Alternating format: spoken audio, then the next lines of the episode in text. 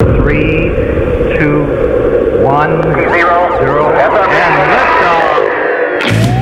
From somewhere in Paris City, in direct live with Edits, it's Under Trois Soleil.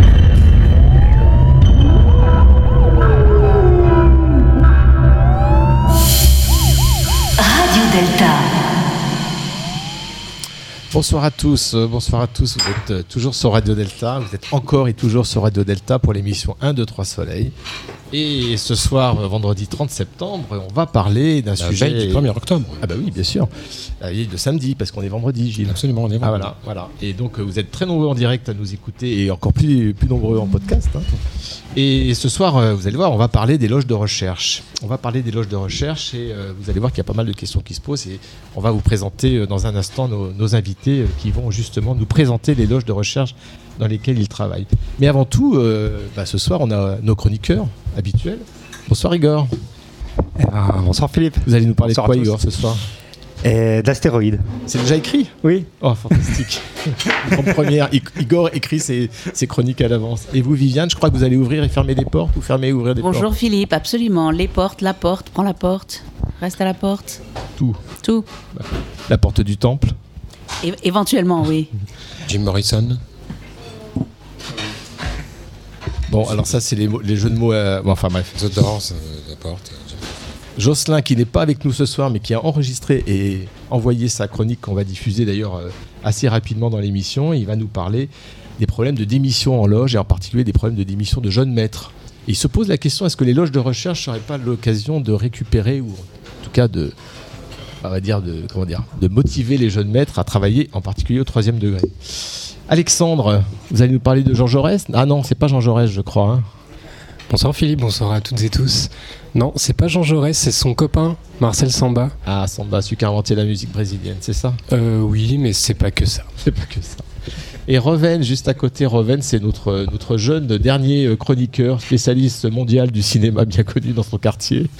Et vous allez nous parler de Jean-Luc Godard, évidemment. Bien sûr. Euh, je vais essayer de rendre hommage à ce grand cinéaste qui nous a quittés euh, tout récemment et qui a marqué le cinéma. Voilà. Et vous allez nous dire surtout pourquoi euh, un jeune de 26 ans s'intéresse à ce vieux, ce vieux bonhomme de Godard. Bah, en, en parce temps- en- en termes de cinéma, bien, on est bien d'accord. hein. Bah, le cinéma est intemporel et Jean-Luc Godard incarne le cinéma, donc euh, il, il est pas vieux, il est éternel. Voilà, ça c'est déjà la, Éternel antisémite. Ah voilà, je savais que Viviane allait interagir. Et enfin, toujours euh, aux manettes et au potentiomètre, Gilles à la technique. Bonsoir, Bonsoir Gilles. Philippe, bonsoir tout le monde. Et on remercie aussi Tariq qui nous accueille euh, dans l'arrière-salle de sa taverne comme au vieux temps des premiers francs-maçons. Mais à la différence, c'est qu'aujourd'hui, il y a des femmes euh, dans ces arrière-salles de taverne. Bonsoir Tariq. Bonsoir Tariq. Bonsoir Tariq. Et parle dans le micro. Ah, faut que je parle dans le micro. Et enfin, Mitch, euh, Mitch qui va nous, nous amuser avec sa, sa petite histoire à 21h. Et Mitch qui Une chronique qui s'appellera ce soir Couronne au château. Couronne au château. Tout à fait. Alors, euh, puis je, salue aussi Anne et Hervé, nos, spectateurs, et puis euh, notre, notre, aussi, spectateur, euh, un peu intervenant spectateur du, du, Géo qu'on va, va présenter tout à l'heure, que je vais vous présenter tout à l'heure. Alors ce soir, on a une émission un peu particulière parce qu'on va, on va s'interroger sur les loges de recherche. Et on va essayer de répondre. Alors, je suis un peu provocateur, mais je vais dire à quoi ça sert les loges de recherche? En fait, c'est une question qu'on qu'on se pose des fois, qu'on entend on entend les francs-maçons et les francs-maçonnes sur les parvis euh, quand on parle des loges de recherche dans les loges euh, symboliques, qui disent mais c'est quoi ce truc là Mais qu'est-ce qu'on fait dans les loges de recherche finalement? Et, euh, et surtout les, jeunes apprentis, les jeunes compagnons qui savent pas forcément tout ce qui se passe au, ni- au niveau des obédiences, se posent un certain nombre de questions, d'autant plus que vous allez peut-être me détromper, mais je crois qu'ils sont pas invités dans les loges de recherche, il faut être maître pour participer aux travaux de ces loges de recherche.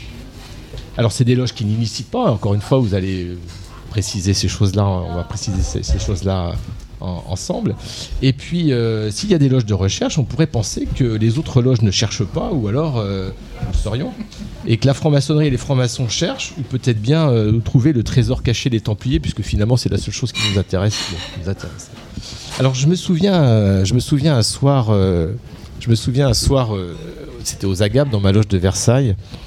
Les apprentis avaient apostrophé un vieux maître Vous savez, celui dont on écoute presque religieusement la parole parce qu'elle se fait rare, parce qu'elle est précieuse, presque sacrée, il l'avait apostrophé avec cette question. Dis-moi, Pierre, euh, toi qui es franc-maçon depuis presque une éternité, toi qui as été initié, alors même que nos parents n'étaient peut-être pas encore nés, Pierre, dis-nous, à quoi ça sert la franc-maçonnerie? Et alors le vieux maître euh, avait d'abord vidé son verre de vin, d'un coup sec, s'était levé et face au silence qui venait de s'installer autour de la parole du maître, il avait lâché entre deux hoquets Mes frères, la franc-maçonnerie, ça ne sert à rien. Puis il s'était rassis, enfin, je veux dire, il, avait pris place sur son siège, à nouveau, et il s'était resservi un autre verre de vin. Alors, j'étais euh, second surveillant de ma loge de Versailles à cette époque, et évidemment, nous avions longtemps discuté ensuite en comité d'apprentis sur euh, la franc-maçonnerie, ça ne sert à rien, et je pense que ce soir, on va aussi parler de ça, puisqu'à travers les loges de recherche, c'est aussi la question qu'on peut se poser, c'est à quoi ça sert la franc-maçonnerie et, et donc pour ça, ben, nous avons euh, la chance, l'honneur, le plaisir autour de cette table d'avoir euh, des invités plus prestigieux les uns que les autres. Alors je vais commencer par, euh, par Emmanuel, Emmanuel Le, OG, OG. Emmanuel Auger, bonsoir, bonsoir Emmanuel, vous êtes une sœur de la Grande Loge Féminine de France Oui. et vous allez nous parler de la loge Mathilde Vérité. Alors pour tout dire, moi j'avais entendu Mathilde Vérité, comme je disais tout à l'heure, j'ai tapé sur, un- sur internet entre guillemets Mathilde Vérité, on me- zéro, je me dis c'est quoi cette loge Mathilde Vérité? Alors c'est Bathilde Vérité C'est Bathilde avec un B. avec un B, vous allez nous raconter l'histoire de Bathilde de Bourbon, c'est ça, qui a Oui. changé son nom à la Oui, oui. Révolution pour devenir Oui, Bathilde oui, de Vérité. Bathilde de Bourbon, qui était une nièce du roi et qui euh, avait des idées par contre très avancées et, et qui avait favorisé la révolution, enfin, les révolutionnaires avant d'être elle-même euh, exilée et, où elle, et elle a fini par revenir en France ensuite euh, et vécu tout simplement comme une citoyenne. Alors on verra euh, euh, cette loge qui porte son nom donc de cette aristocrate révolutionnaire. En quoi cette loge est révolutionnaire? C'est ça aussi le but peut-être de prendre un nom comme ça. Alors ensuite nous avons euh, du Grand Orient de France Philippe Foussier. Bonsoir Philippe. On connaît bien puisque vous êtes déjà venu. euh, J'allais dire parce que vous étiez euh, grand maître, de- mais c'est pas ça. C'est parce que vous êtes déjà venu à, à Radio Delta, à l'émission 1, 2, 3 Soleil. On avait parlé de, de Mila. Hein, si vous vous souvenez. On avait parlé de Mila, cette jeune fille euh, attaquée sur les réseaux sociaux. On avait parlé de la liberté d'expression, du droit au blasphème, etc. Et là, euh, vous êtes en compagnie de Jean-Noël Amadei. Bonsoir euh, Jean-Noël. Bonsoir Philippe. Et vous êtes tous les deux euh, de la loge de recherche République universelle, et non pas la République universelle, comme j'ai dit tout à l'heure et comme je l'ai écrit. C'est République universelle, qui est une loge qui a été créée, si je me trompe pas, en 2019. Et euh, bah, vous allez nous raconter tout à l'heure euh, pourquoi cette loge et en quoi elle, euh, en quoi, à quoi elle travaille et finalement quels sont les, objectifs et surtout évidemment à quoi elle sert. Et vous allez aussi nous, dire d'autres enfin, éléments sur d'autres loges de recherche du Géo, du Grand Orient de France, puisque là, il y a une loge et il y en a une deuxième, donc c'est notre, notre- notre autre invité, euh, Emmanuel Guérino. Et vous, Emmanuel, vous venez présenter euh, une loge de recherche qui s'appelle Eiffel, comme la tour, ou plutôt comme le créateur de la tour Eiffel.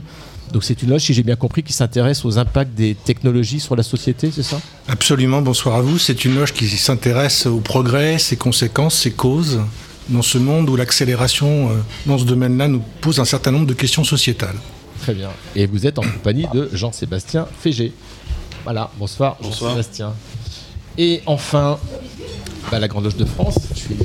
Je finis, par mon obédience, désolé. hein. La Grande Loge de France, avec Thierry Lesage et, et Patrick Vidal. Et vous, vous allez nous parler de la loge de recherche Jean-Scott Érigène. Vous nous direz quelques mots déjà qui est Jean-Scott Érigène, parce que je pense qu'on ne sait pas. Qui était, parce que je crois qu'il est mort. hein. C'est un ami qu'on a bien connu au 9e siècle. Donc c'est une loge euh, assez ancienne, de 1986, c'est ça? 1986 qui a été créé par euh, euh, notamment deux personnalités euh, de la Grande Loge de France, Michael Segal et Paul Lager, pour répondre à un besoin bien précis. Enfin, on, va y revenir après, j'imagine. On va y revenir après et puis vous répondrez aussi à la question euh, à quoi sert euh, cette loge de recherche parce que je crois que les, les- les thèmes de recherche sont assez différents des, des autres loges qu'on a qu'on vient d'évoquer. Alors, euh, on, va, commencer tout de suite par, euh, par une chronique parce que Jocelyn nous a envoyé sa chronique justement sur les loges de recherche, ça tombe bien, et sur la, réponse aux, aux démissions des, des jeunes maîtres dans les différentes obédiences et des jeunes maîtresses peut-être. On verra si c'est le cas aussi. On va écouter Jocelyn. 1. 2, 3. Grande démission et franc-maçonnerie. Jocelyn Morand pour Radio Delta, diffusion le 30 octobre. Bonsoir Philippe, bonsoir à tous. J'étais en loge pour la rentrée il y a quelques jours pour l'installation du collège des officiers et un bandeau. À cette occasion, je me suis aperçu d'une triste réalité, la désertion des colonnes. Certes, malgré les crises diverses, ma loge continue d'avoir des apprentis et se prépare à en accueillir d'autres. Mais du côté des compagnons et des maîtres, c'est tout autre chose. Dans certains cas, il peut s'agir de frères qui ont souhaité changer de lieu de vie et s'éloigner de notre belle capitale ou dont le conjoint a changé d'emploi. Bref, des raisons très légitimes. Dans d'autres cas, c'est plus complexe. Ainsi, toujours dans ma loge, deux frères ne viennent plus parce que circuler en voiture devient trop compliqué et trop onéreux, ou encore parce que les horaires ne sont pas compatibles avec une vie de famille. On a aussi perdu deux compagnons qui ont préféré la fuite à la difficile élévation au grade de maître. Il est vrai qu'à un certain moment, il devient nécessaire de se pencher sur des zones d'ombre de sa conscience, celles que l'on aimerait voir rester dans la pénombre. Et pourtant, le cabinet de réflexion prévient. Si tu crains d'être éclairé par tes défauts, ta place n'est pas ici. Bon, vous l'aurez compris, il s'agit ici de la vie d'une loge. L'effectif, ça va, ça vient, même s'il subsiste toujours un noyau dur. Au niveau de l'obédience, la question se pose un peu différemment, mais elle est tout aussi préoccupante c'est celle de la démission des jeunes maîtres, jeunes dans la fonction j'entends. Je sais que des réunions de caciques divers ont régulièrement lieu sur ce thème. Qu'est-ce qui fait partir les jeunes maîtres? Évidemment, il y a autant, voire plus de raisons que de maîtres de démissionner. Ce peut être le manque d'intérêt des travaux ou les interminables conseils de maître sur des thèmes aussi importants que le choix de la couleur de la moquette du vestiaire, le vote d'une résolution sur la taille des trombones à utiliser, ou encore des discussions interminables sur des décisions prises par les organes exécutifs sur lesquels les loges n'ont aucune influence. Autrement dit, des problèmes de comité d'usagers vraiment très loin de nos préoccupations relatives au vaste domaine de la pensée et de l'action. Ces discussions sont souvent longues, stériles et ne sont que des prétextes à querelles quand elles ne se transforment pas en numéros de cabotinage de frères aigris en mal d'audience. Vous l'aurez compris, je considère que certains conseils de maître sont très surfaits et dire qu'il y en a encore pour croire en l'omnipotence de la franc-maçonnerie. S'ils savaient, en fin de compte, il n'est pas plus mal que les conseils de maître ne soient pas ouverts aux apprentis ni aux compagnons. Ils foutraient le camp immédiatement s'ils y assistaient malgré leur serment d'assiduité. Pour en revenir à mon histoire de démission, je fais partie de ceux qui pensent que l'administratif prend trop le pas sur l'initiatique et que les loges se laissent trop dévorer par les démons de l'ignorance, du fanatisme et de l'ambition, exactement les mêmes que ceux que l'on retrouve dans les assemblées et conseils de copropriété. Et à moins de s'ennuyer ferme dans sa vie, on ne vient pas pour ça en loge. Ou alors quelque chose a été raté. En tout cas, je pense que les raisons des démissions sont là. Passer un moment, le manque d'intérêt des travaux et l'excès de temps consacré à la gestion de choses diverses. Trop souvent, pour des raisons calendaires, les travaux en Cayenne ou en chambre du milieu deviennent rares, très rares.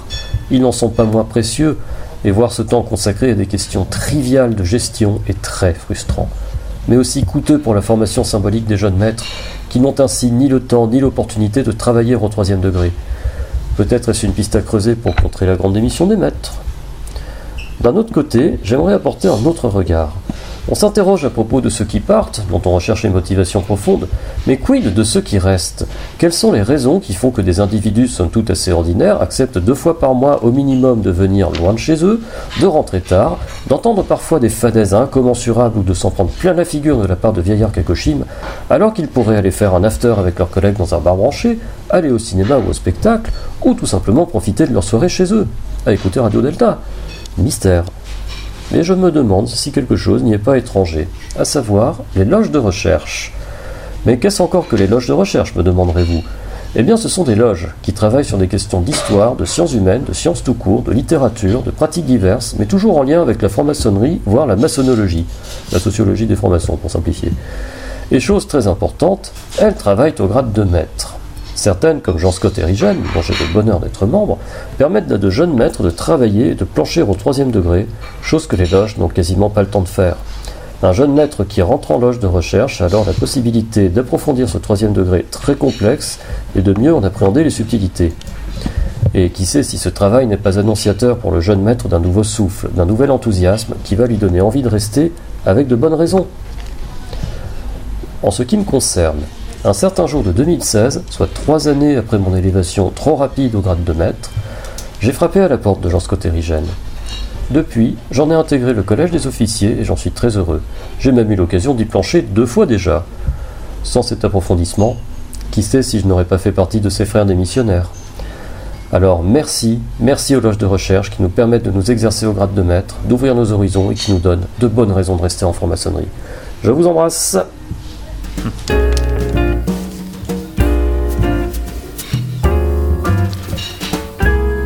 remercie Jocelyn et j'en profite pour dire que comme il, nous a demandé, il fait du placement de produits, Jocelyn, sur Radio Delta, donc il nous a, demandé de- d'annoncer qu'il sera en dédicace au salon du maçonnique du livre euh, prochainement.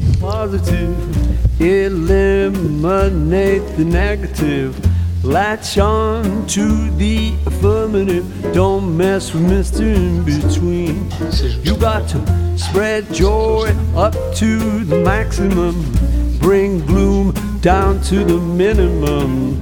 Have faith or pandemonium liable to walk upon the scene. To illustrate my last remark, Jonah in the whale and Noah in the ark. What did they do just when everything seemed so dark? Man, they said we gotta accentuate the positive,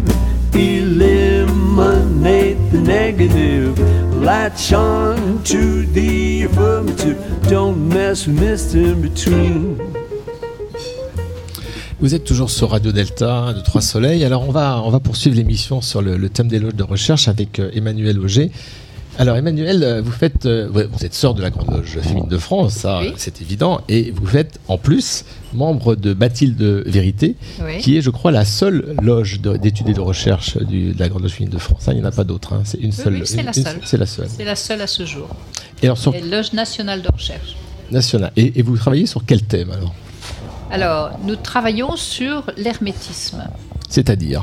C'est-à-dire tout ce qui est euh, ressorti de la, science d'Hermès et, l'ésotérisme. Ainsi, par exemple, je vais présenter prochainement un travail sur euh, l'œuvre d'Annick de Souzenel à l'occasion de son centenaire. Un siècle de, quête ésotérique de la signification des, mots de la Bible. Et alors comment ça se passe une loge de recherche à la Grande féminine de France? Comment ça se passe? Bah, Probablement comme partout ailleurs. C'est- une vraie loge, mais qui n'a pas euh, de, qui ne fait pas d'initiation, qui, re- qui recrute des, des- des maîtresses. Pour devenir membre, il faut avoir publié des livres ou dans des revues ou des euh, publications universitaires. D'accord Mais il faut avoir publié et publié et s'engager à donner un travail tous les deux ans. Parce que le, le- la vocation première de Bathilde de Vérité, c'est d'être éveilleuse de sens pour toutes les sœurs de la Grande Loge féminine de France, les 14 000. Donc quand on dit à quoi, à quoi sert cette loge, c'est ça, c'est-à-dire de diffuser de la connaissance, c'est vraiment des loges de recherche. Et de donner envie d'aller plus loin, d'aller voir de- dans, dans tous ces domaines euh, ce que chacune n'a pas encore regardé peut-être. Et donc le premier cahier de Bathilde de Vérité sort le 28 septembre. Donc euh, Ah, c'est une première. c'est une Chez, première. chez Numéri Livre. hein. Chez Numéri Livre. Oui, on salue oui, au passage euh, Raphaël Oui. et, Et et Nathalie. Hein. Euh, donc d'accord, donc vous allez publier les travaux de, de la loge. Les travaux de la loge, là c'est le premier cahier et puis il y en aura un euh, régulièrement. D'accord.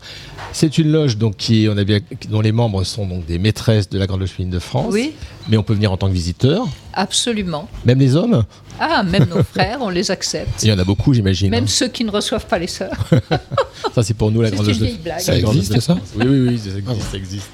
Je vois, je vois les, les gars, les gars du Géo qui sourient en douce là. et, euh, et donc vous réunissez tous les, tous les quoi? Tous- de moi et entre deux, il y a des groupes de travail D'accord. qui fonctionnent autour d'un auteur ou d'un autre ou d'un sujet de recherche. Et euh, nous avons aussi de temps en temps une réunion en visio parce que nous avons des sœurs de toute la France, même des Antilles et de la- Nouvelle-Calédonie. Nous avions une sœur en Nouvelle-Calédonie qui malheureusement est partie à l'Orient éternel le mois dernier. Et alors pourquoi Bathilde de vérité? Qui Alors, était Bathilde de vérité? C'est le nom qu'ont choisi les fondatrices. Bathilde, née de Bourbon, était euh, la nièce du roi euh, Louis, XVI, Louis XVI, oui. Euh, mais elle avait des idées très avancées et notamment elle avait euh, établi euh, dans son hôtel particulier, qui était l'hôtel Matignon, rien de moins, dans les ailes des hospices pour soigner ceux qui n'avaient pas la possibilité d'être soignés. Donc elle, était assez en avance par rapport à, ses cousins, dirons-nous.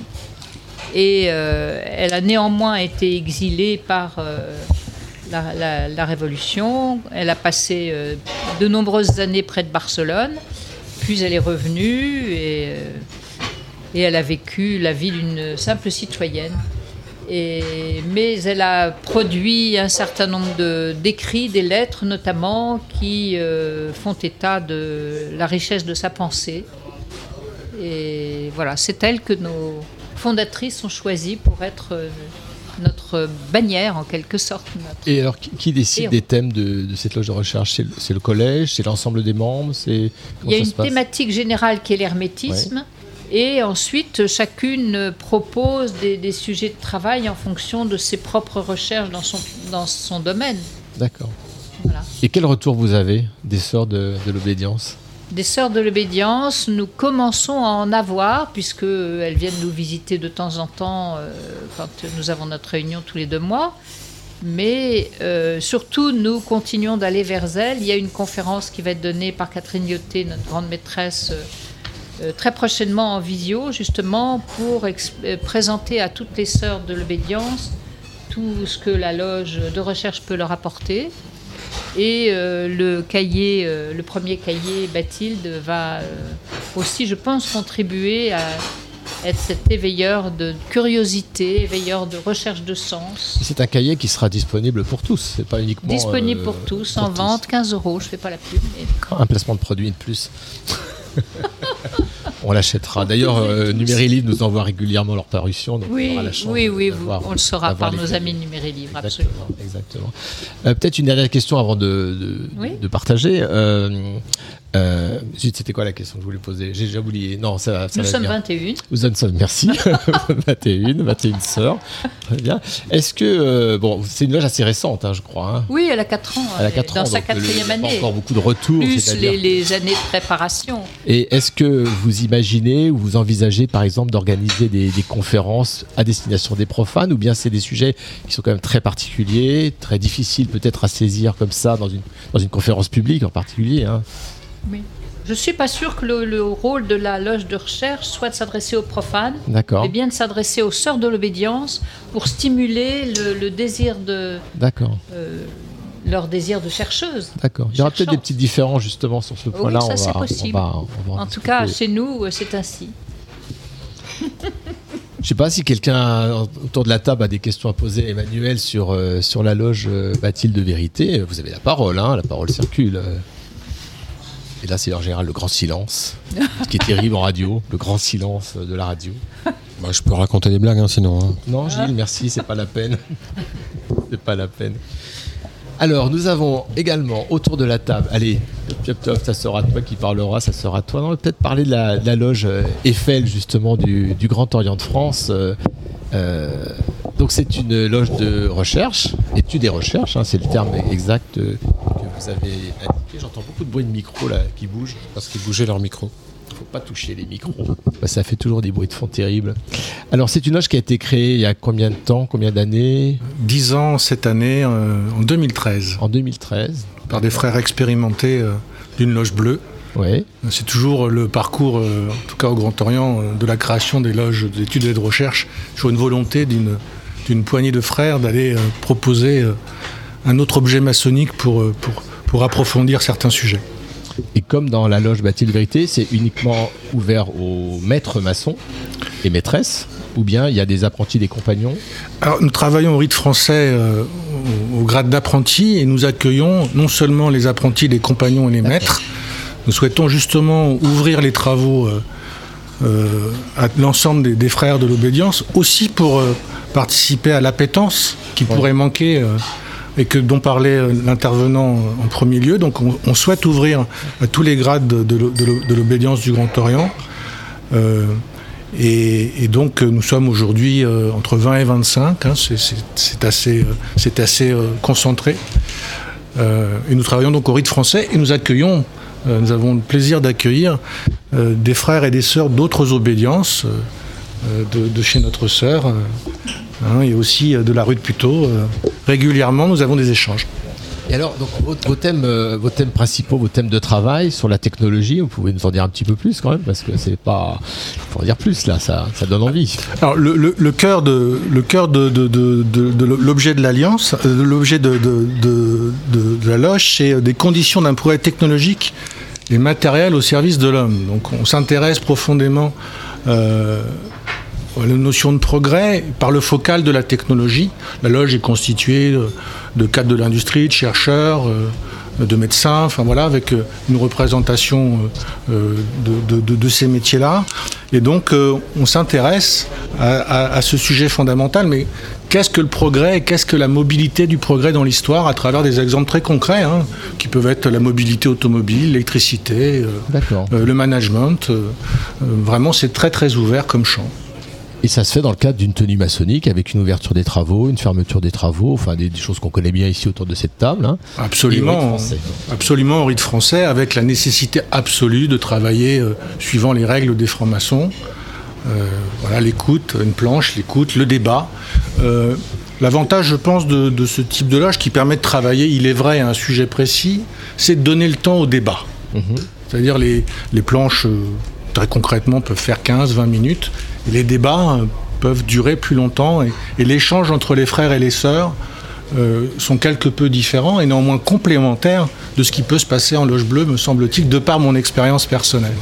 Et, et vous invitez, j'imagine, aussi de temps en temps des conférenciers extérieurs, maçons ou pas maçons Absolument, nous avons, nous avons fait euh, une tenue blanche ouverte il y a quelques années avec le défunt Axel Kahn.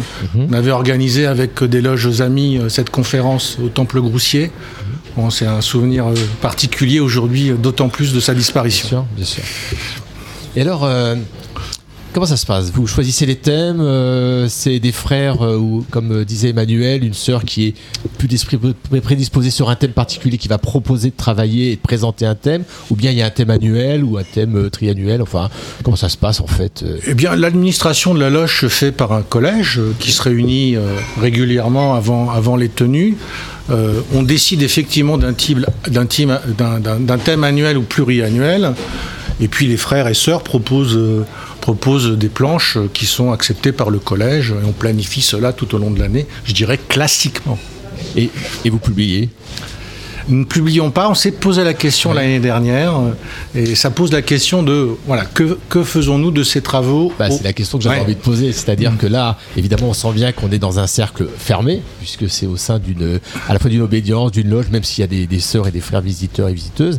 Mais euh, qu'est-ce qui se passe après? C'est-à-dire qu'est-ce que, est-ce que les travaux que vous, que- sur les thèmes sur lesquels vous travaillez, est-ce qu'ils sont, euh, alors publiés, c'est une façon de dire, ils vont à l'extérieur, mais il y a d'autres façons de, de- de proposer des, des réponses à des questions vers l'extérieur.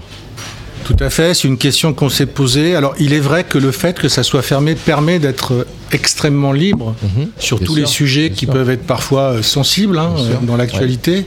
Donc, on ne souhaite pas exposer non plus les, les prises de parole des unes, des uns et des autres. Euh, après, la question est du rayonnement. C'est-à-dire, voilà, c'est- un objet non pas politique, mais sociétal. Et plus largement, euh, au-delà de l'éloge d'études et de recherche, la question se pose que faire vis-à-vis du rayonnement en dehors de la loge d'études et de recherche et de la maçonnerie, à une époque où, il me semble, on a besoin de, de partager un certain nombre de lumières dans la société. Parce qu'on en- on entend souvent dire euh, par des gens plus ou moins bien intentionnés que les francs-maçons, évidemment, les bandits du pouvoir, euh, ils font du lobby euh, plus ou moins secret, caché, etc. Mais typiquement, des loges de recherche, surtout sur les thèmes que vous évoquez, c'est. Il y a des, réflexions, il y a des avancées, il y a peut-être des recommandations, il y a des propositions, en tout cas il y a des, vraies réflexions, j'imagine. hein, je ne connais pas vos travaux, mais j'imagine que c'est il y a des réflexions intéressantes, et ça serait dommage de ne pas aller les porter, je sais pas, dans des commissions euh, technologiques de l'Assemblée nationale ou du Sénat, pour euh, au moins euh, apporter des, peut-être pas des réponses, mais en tout cas des bonnes interrogations avec des, angles qui sont peut-être un peu différents des angles généralement admis par les hommes politiques, parce que c'est pas leur propos ou parce que ça va trop. Ils n'ont pas le temps, etc. Quoi. Bah, pour, être, euh, pour essayer d'être concret, à nouveau, on a des frères qui ont eu des expériences très opérationnelles dans la vie civile sur des sujets sociétaux qui nous touchent. Et effectivement, ce que l'on peut mettre sur la table dans une, dans une loge maçonnique ne pourrait pas forcément être dit de la même façon euh, ouvert à la société vis-à-vis de l'émetteur même de la personne. Euh, la question que vous posez, c'est une question que je me pose depuis mon premier jour en franc-maçonnerie. C'est sûr, bah que, oui, faire de ces travaux euh, en dehors Ouais, de la ouais. société c'est Puis j'avoue que j'ai pas de réponse. De recherche, en, en particulier les- sur les sujets que vous évoquez, on va le voir aussi avec la, la loge euh, République Uni- Universelle. J'ai pas dit la République Universelle, vous avez noté. Hein. Les Républiques Universelles qui sont des sujets sociétaux, donc euh, on se pose aussi la question de savoir à quoi ça sert. Donc c'est évidemment la question qu'on va, qu'on va se poser quand on, va, on va, parler de, ces sujets-là. Euh, pareil, euh, la même question que j'ai posée à Emmanuel, est-ce que vous envisagez de faire des conférences publiques par exemple? C'est-à-dire de présenter... des, travaux, par exemple, sur un thème très précis qui pourrait être un thème euh, préoccupant aujourd'hui. Je parle de l'énergie parce qu'évidemment, il suffit d'allumer la télé ou la radio pour avoir ces thèmes-là en particulier, ou le nucléaire, ou les énergies alternatives, etc. Est-ce que vous pensez que ça pourrait avoir un intérêt alors, pas des conférences au sens où on va parler à des, des futures sœurs ou des futurs frères.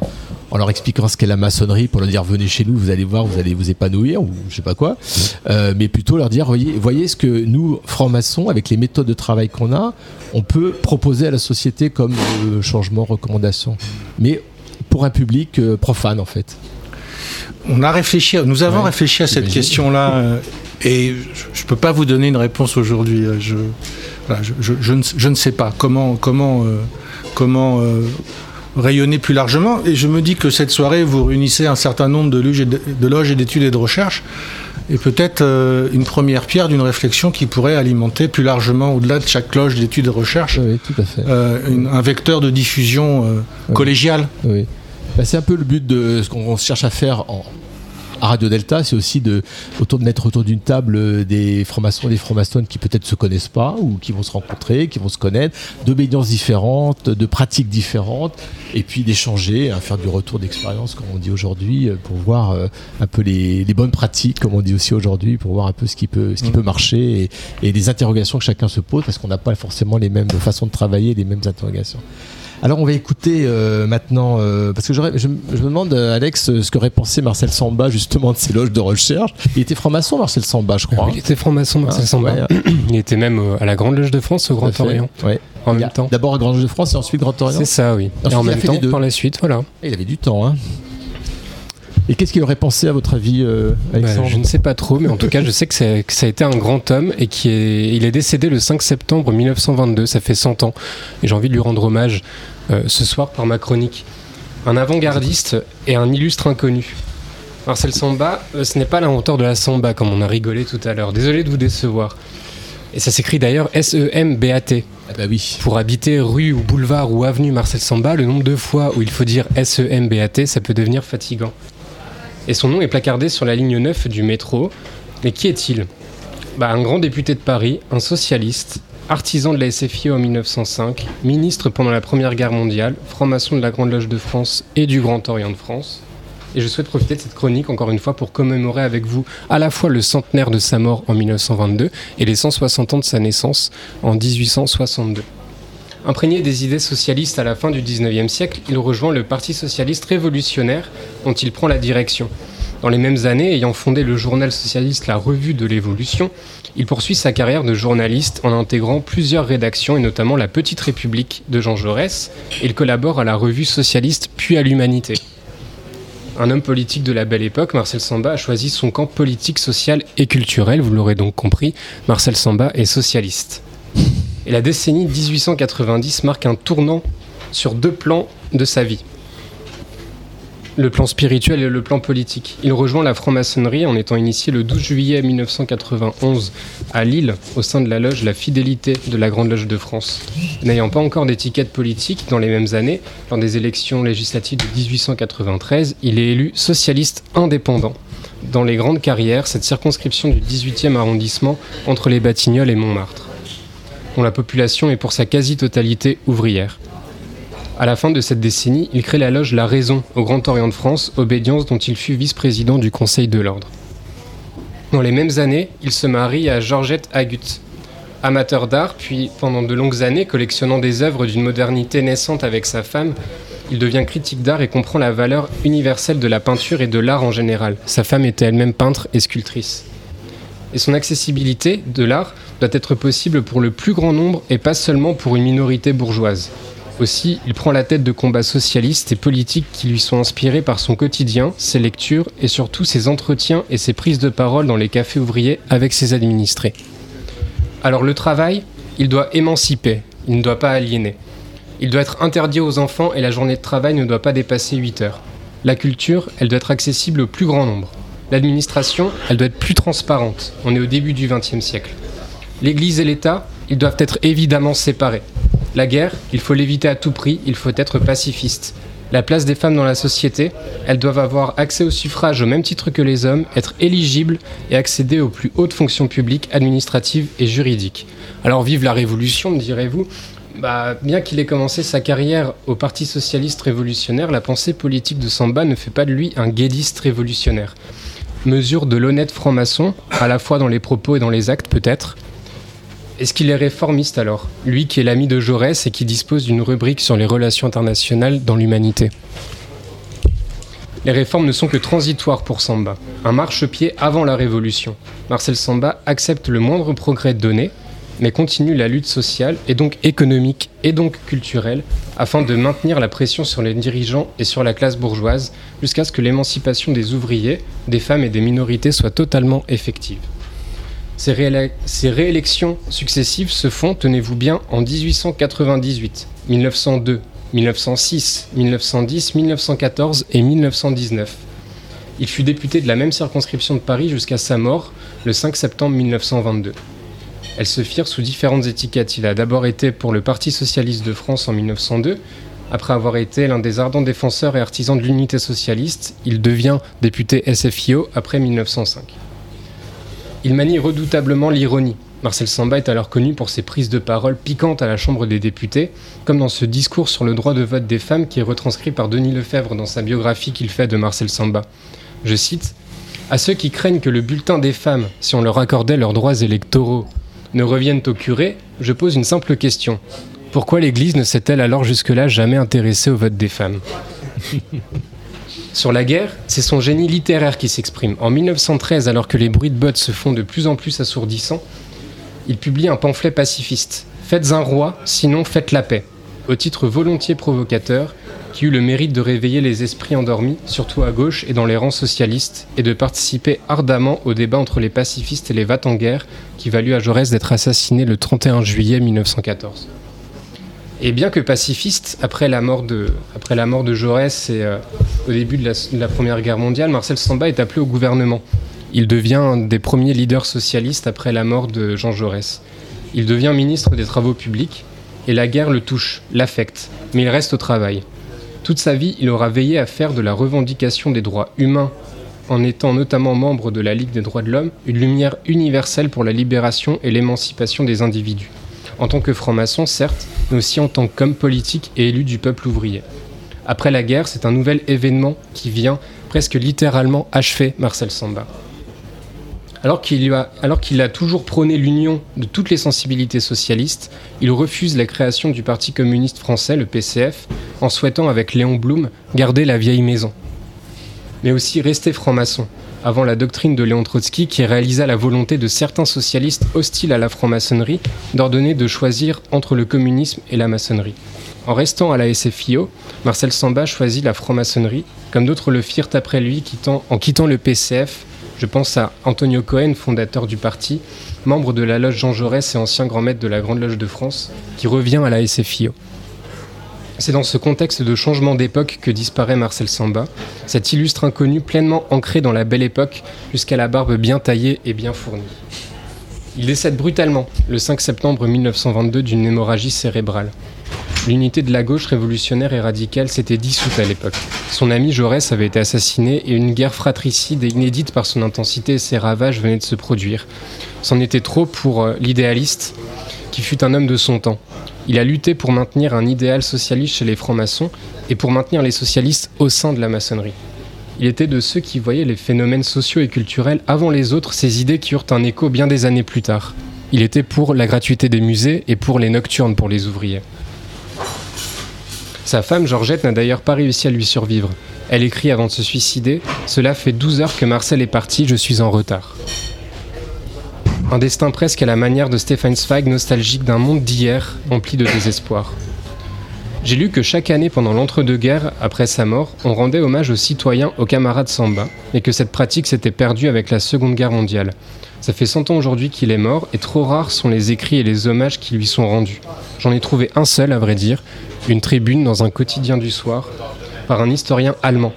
J'espère que ma chronique ce soir saura rendre hommage à l'homme d'équité et de combat universel qu'il était. Merci Alex pour cette chronique qui nous rappelle euh, qui était Marcel Samba et je crois que soit on connaît pas, soit on a oublié un peu quand même. hein. Voilà.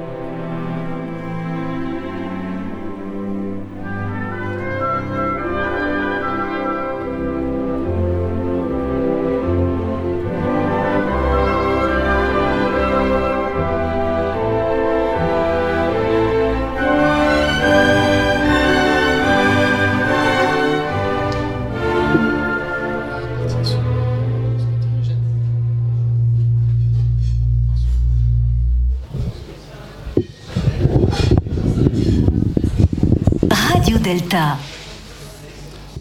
Eh ben oui, toujours Radio Delta, 1, 2, 3 Soleil, vendredi soir. Vous êtes toujours à l'écoute de notre émission sur les loges de recherche.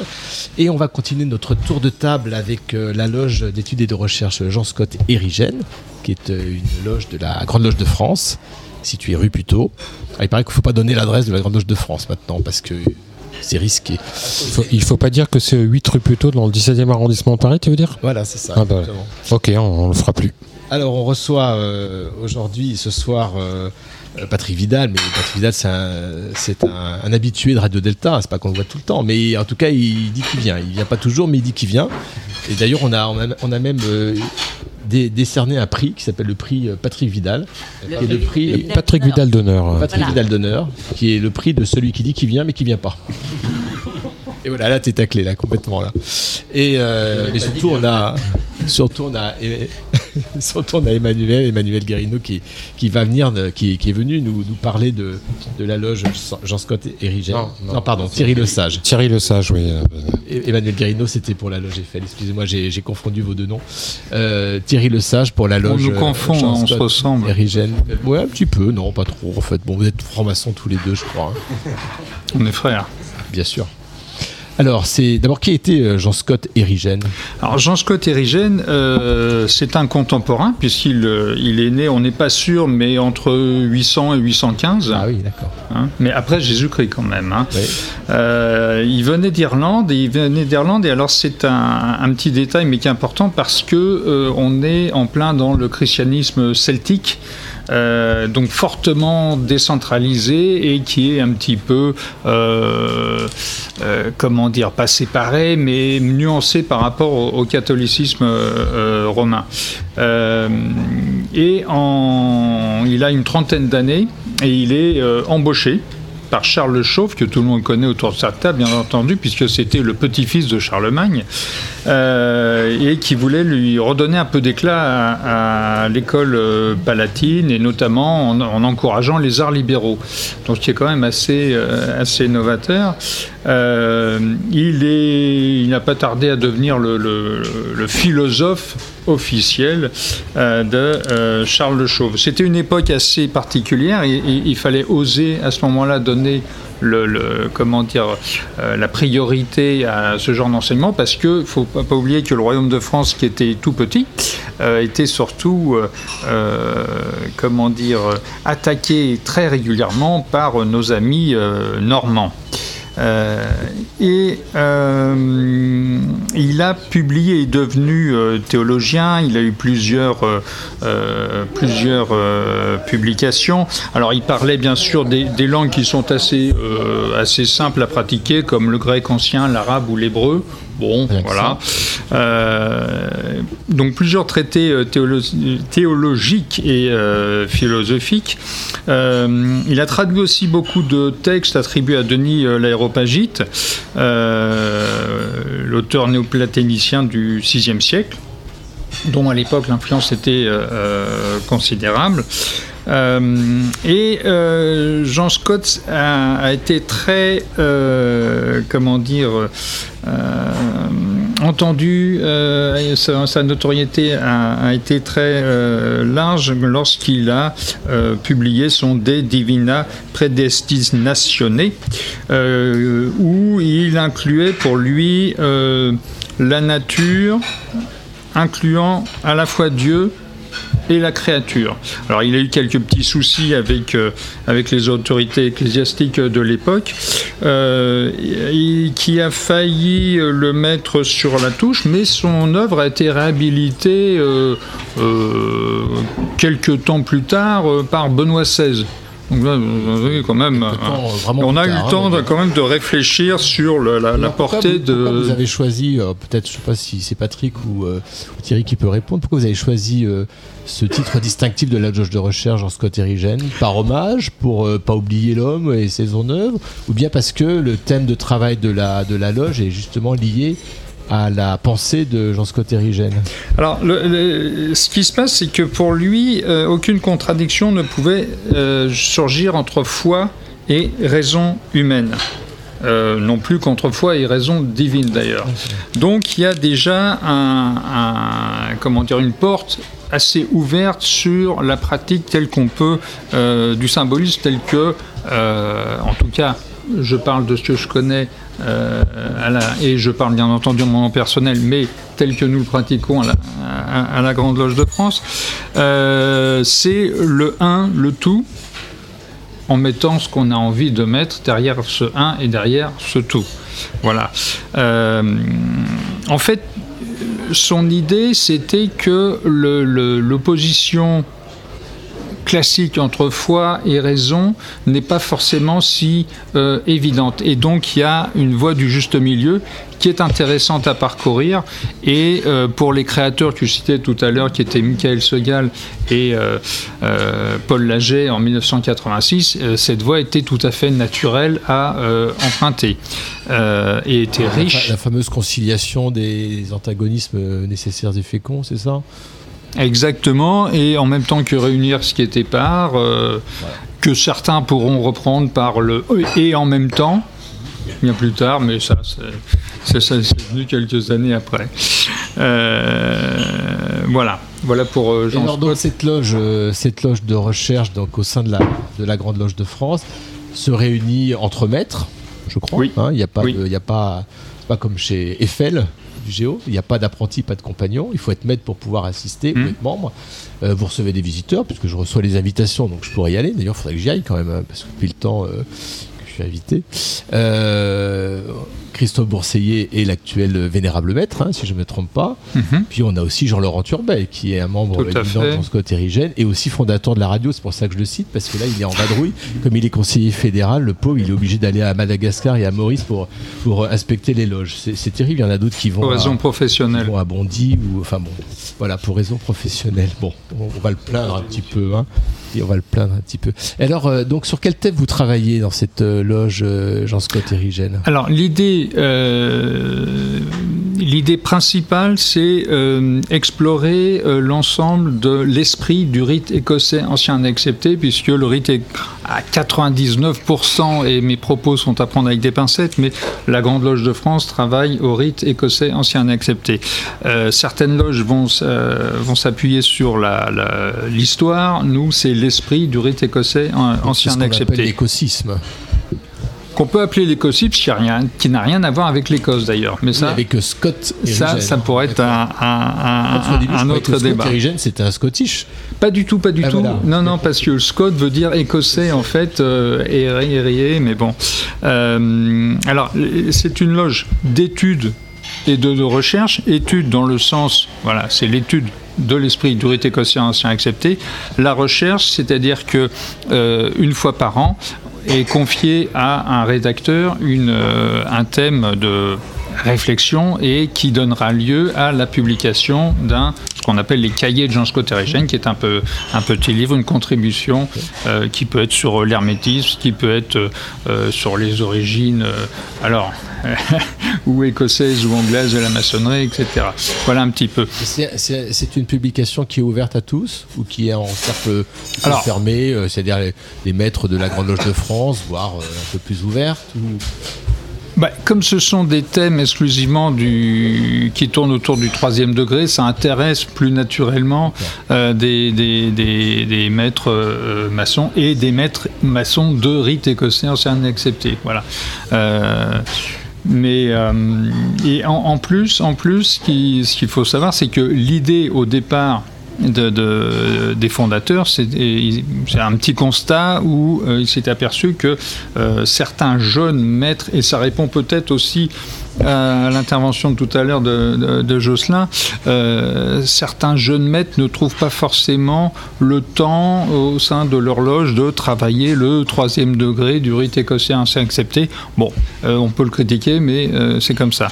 Et du coup, L'idée de cette loge, c'était de se réunir une fois par mois, tout, chaque euh, premier samedi, pour étudier vraiment euh, ce degré. C'est-à-dire que les tenues, comment elles se déroulent, on a toujours un jeune maître qui va traiter un sujet symbolique, histoire de se remettre à chaque fois sur les rails que nous propose le troisième degré euh, du rite. Et ensuite, on va faire appel à un conférencier ou un maître un peu plus aguerri qui va euh, faire une planche euh, de réflexion euh, qui va ouvrir un petit peu le débat. Mais les, thèmes symboliques et les thèmes de réflexion sont toujours un petit peu en écho. Par exemple, par exemple il y a quelque temps, il y a un, un jeune maître qui avait traité le thème Je m'engage à remplir toujours avec fidélité et zèle les obligations que m'impose le, le grade de maître maçon, qui font partie du serment.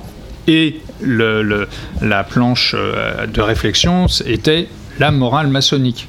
Voilà, c'est toujours un petit peu en. Il y a un lien entre la, la planche, je vais dire, les symbolismes, et puis la planche plus, Exactement. plus longue, plus complète, plus, plus, plus approfondie en fait. Tout à fait, tout à fait. Il y a un débat derrière, comme partout, j'imagine. C'est le lieu. Il y a c'est le but. C'est le but. S'il n'y a Sûr. pas de débat, il faut se poser une question. Voilà, bien sûr, bien sûr. Et donc il y a cette publication. Il y a ces publications euh, qui avaient euh, été suspendues il y a quelques temps euh, pour diverses raisons, qui là ont repris force et vigueur et, qui viennent de sortir sur la tradition, les traditions, où on fait appel, on ouvre une partie à certains intervenants extérieurs, notamment là il y avait une, une interview de Bernard Werber. C'est les fourmis Que c'est Les fourmis, les thanatonautes, euh, le père de nos pères, etc. Là, on n'est plus dans le rite écossais, là. Ah, il y a des liens. Mais le, le rite écossais, le rite écossais doit mener vers l'initiatique. Sinon, euh, c'est dommage. Comme tous les rites. Ah, ça, Mais je parle de ce que je connais. Le rite rectifié, Je parle de ce que je connais. Et alors, j'ai, on, on a, on, discuté un peu avant, avant l'émission, parce que la question que je, je vous avais posée, parce que j'étais vraiment ignorant, c'est est-ce qu'il y a d'autres loges de recherche à la Grande Loge de France? Oui. Et vous me les avez cités, je les ai sous les yeux. Il y a le Marquis de Lafayette, enfin, Marquis de Lafayette. Voilà, Marquis de Lafayette qui va euh, s'a- s'attacher beaucoup plus à l'historique Donc, c'est une de la franc-maçonnerie. On s'intéresse à l'histoire de la franc-maçonnerie, l'histoire du rite écossais ancien accepté. Tout à fait. Et peut-être même d'autres rites aussi, je sais pas. C'est plutôt lié aussi au rite écossais ancien accepté. Alors il faudrait poser la question au vénérable maître de la grande de la loge Marquis de Lafayette. Le restaurant est grand, mais quand même, euh, on Voilà. est obligé de limiter un peu. hein.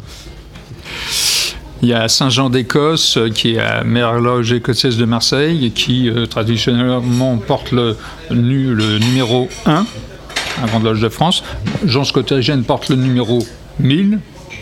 Euh, vous avez Mare Nostrum, qui euh, officiellement est à l'orient de hein. Arles. Ça, c'est un peu mafia comme terme, non? Alors Mare Nostrum, en fait, c'est une loge itinérante. C'est très intéressant. De, euh, de, ils vont se réunir de Nice à, Perpignan. Euh, voilà, c'est une loge de recherche itinérante. Euh, il y en avait une à, à- à Strasbourg, mais je crois qu'elle est un petit peu en, en suspens pour l'instant. Vous en avez une autre à, à Ronchin qui s'appelle l'Agora. Euh, vous avez Étienne Morin, Georges Marcoux à l'orient de, de Toulouse. Et, Et Est-ce qu'il y, a des- est-ce qu'il y a des échanges entre ces différentes loges de recherche ou est-ce que finalement, parce que là, c'est vrai que c'est des loges, des loges, on va dire provinciales, je sais pas, je crois qu'on n'a plus le droit de dire province maintenant, on dit en région. Euh, mais c'est des loges donc. euh, Loge provinciale, c'est plutôt la Grande Loge nationale de France, je crois, non? On Oui, c'est ça. oui. C'est province. Euh, Il y a des échanges. Est-ce que, est-ce que c'est des échanges sont, sont parce que les frères vont d'une loge à l'autre, mais il n'y a pas d'échanges organisés, je dirais, des échanges. Ça pourrait être des tenues communes, des choses comme ça? Alors, Ça fait, ça ça, arrive, et là aussi, le Covid m'a tué. Ah bah. C'est-à-dire que là, il y a eu un gros coup de frein euh, au niveau des rencontres diverses euh, et variées. On est en phase, comme euh, dans de nombreux secteurs, de, reconstruction. Et c'est quelque chose qui avait été lancé. Il y avait notamment un ancien vénérable mec qui s'appelle Jean-François Maury qui avait fait un symposium des loges de, de recherche européennes. Elles étaient toutes venues, sauf les Anglais, je ne sais pas pourquoi. Et, euh, mais bon. Et, mais ça, le- le- le- le- là aussi, je me répète, le Covid a, a cassé beaucoup de choses. C'est clair. Mais bon. euh, Est-ce que ça fait pas un peu beaucoup de loges de recherche pour une seule obédience, tout ça là? Pardon Est-ce que cela ne fait pas un peu beaucoup de loges de recherche pour une seule et unique obédience C'est Gilles qui parle. Alors, ben, nous, nous sommes sur Paris. Saint-Jean-d'Écosse est à Marseille. Mare Nostrum va de Nice à Perpignan. Euh, Étienne Morin est à Toulouse. Sénéfiance est à Caen. Donc voilà. C'est régional en fait, ouais. Oui, l'idée c'est de dire la loge de recherche n'est pas forcément au siège de l'obédience, elle peut être ailleurs. Et alors Patrick, Patrick je réclame le micro à grands cris. Si, si, je vois bien, Patrick. On m'a dit de pas toucher le micro, ça fait un peu de fond. Quelqu'un peut passer un micro à Patrick, qui fait partie aussi de Jean-Scott Érigène. On est d'accord juste pour finir que c'est aussi une loge qui n'initie pas, hein, puisqu'on n'est pas. Ah ben bien sûr, euh, bien sûr, elle, est, euh, elle ne travaille qu'au troisième degré, donc euh, elle n'initie pas. Euh, Parce qu'on est initié au grade d'apprenti, pour les non-initiés qui nous écoutent. euh, normalement, ça commence comme ça. On ne sait pas comment ça finit, mais ça commence comme ça.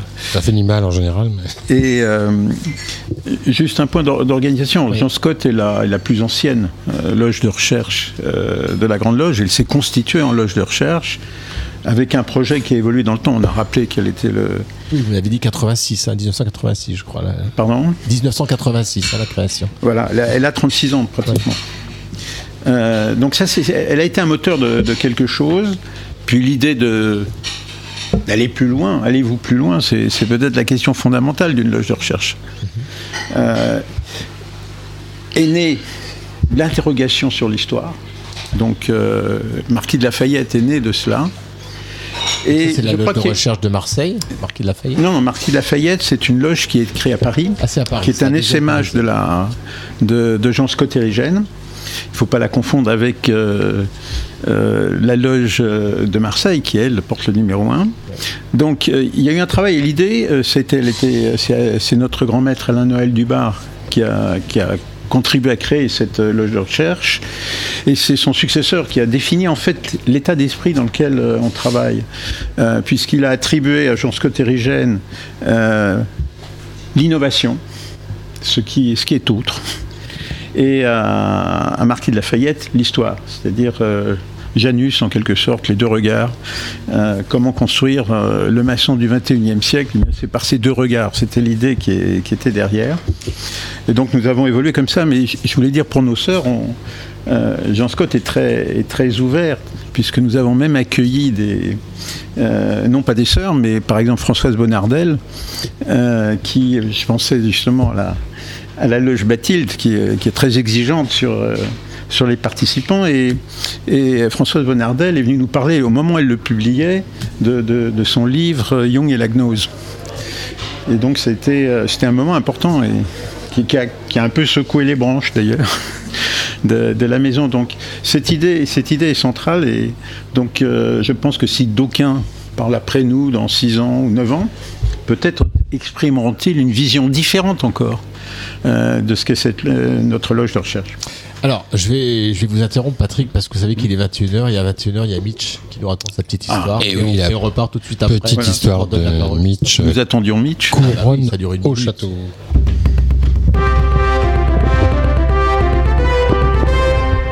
« 1862. Frédéric Guillaume Hatt cherche de nouveaux locaux pour sa petite brasserie près de Strasbourg. Ah, c'est ennuyeux. J'aimerais pouvoir m'extirper de, du centre de la ville. Il y a l'île qui passe juste là. Ah bon? Et qu'est-ce qu'on fait alors? Oui, le cours d'eau qui traverse la ville. Si un jour l'eau monte, je ne saurais quoi faire. Il va emporter l'intégralité de ma brasserie. Il faut trouver un endroit. Ah Ah, mais moi j'ai peut-être un endroit, moi. Oui, c'est là-haut sur le nord-ouest. Ah Et comment ça s'appelle? Oui, c'est là-haut sur les hauteurs nord-ouest. Il y a un ancien château qui est là-bas. Euh, c'est un château de la couronne. Euh, Cronenberg, je crois. Ah. C'est pas mal, effectivement. Je crois que je vais peut-être garder le nom. Cronenbourg, peut-être. Et c'est ainsi que la bière se nomme désormais Cronenbourg. Voilà la petite histoire.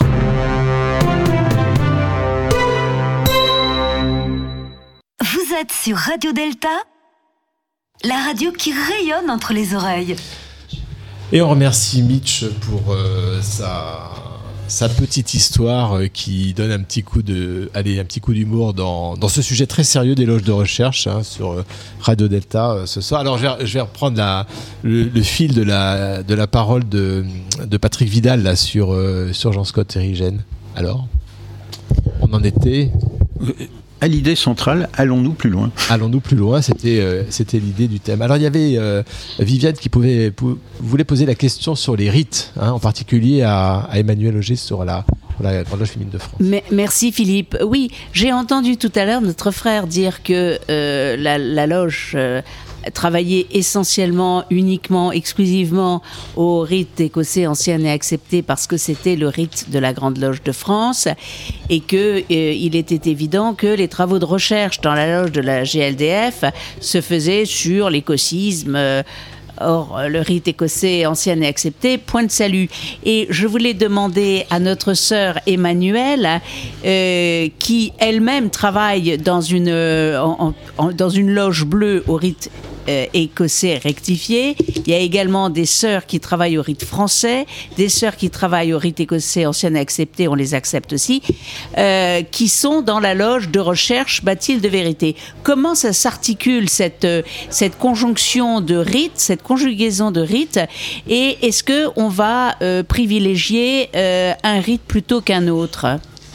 Ça veut dire qu'il y a des belles couleurs de tablier euh, pendant les C'est ma tenues. hein. question. Tout à fait, tout à fait. C'est une veste de recherche. Alors, nous sommes une, émanation de la Grande Loge féminine de France. Emmanuel qui Auger. Elle-même travaille au rite écossais ancien et accepté, mais qui accueille tous les rites possibles en son sein. Donc, lorsque nous tenons une assemblée, nous la tenons au rite écossais ancien et accepté. Mais chacune de nous porte les décors de son rite et euh, remplit les offices, euh, quel que soit euh, le rite dont, elle est originaire. Et effectivement, c'est très coloré. C'est aussi une découverte, pour moi par exemple, comment être, faire tel, remplir tel office ou tel autre. c'est vraiment très différent de, ce que nous faisons. Et on échange, c'est assez intéressant. Alexandre qui voulait prendre la parole. euh, Mais non, je voulais juste faire une remarque par rapport à tout à l'heure quand on se posait la question de l'ouverture, que ce soit aux, profanes par rapport à des conférences publiques ou à- aux autres grades aussi dans les, tenues.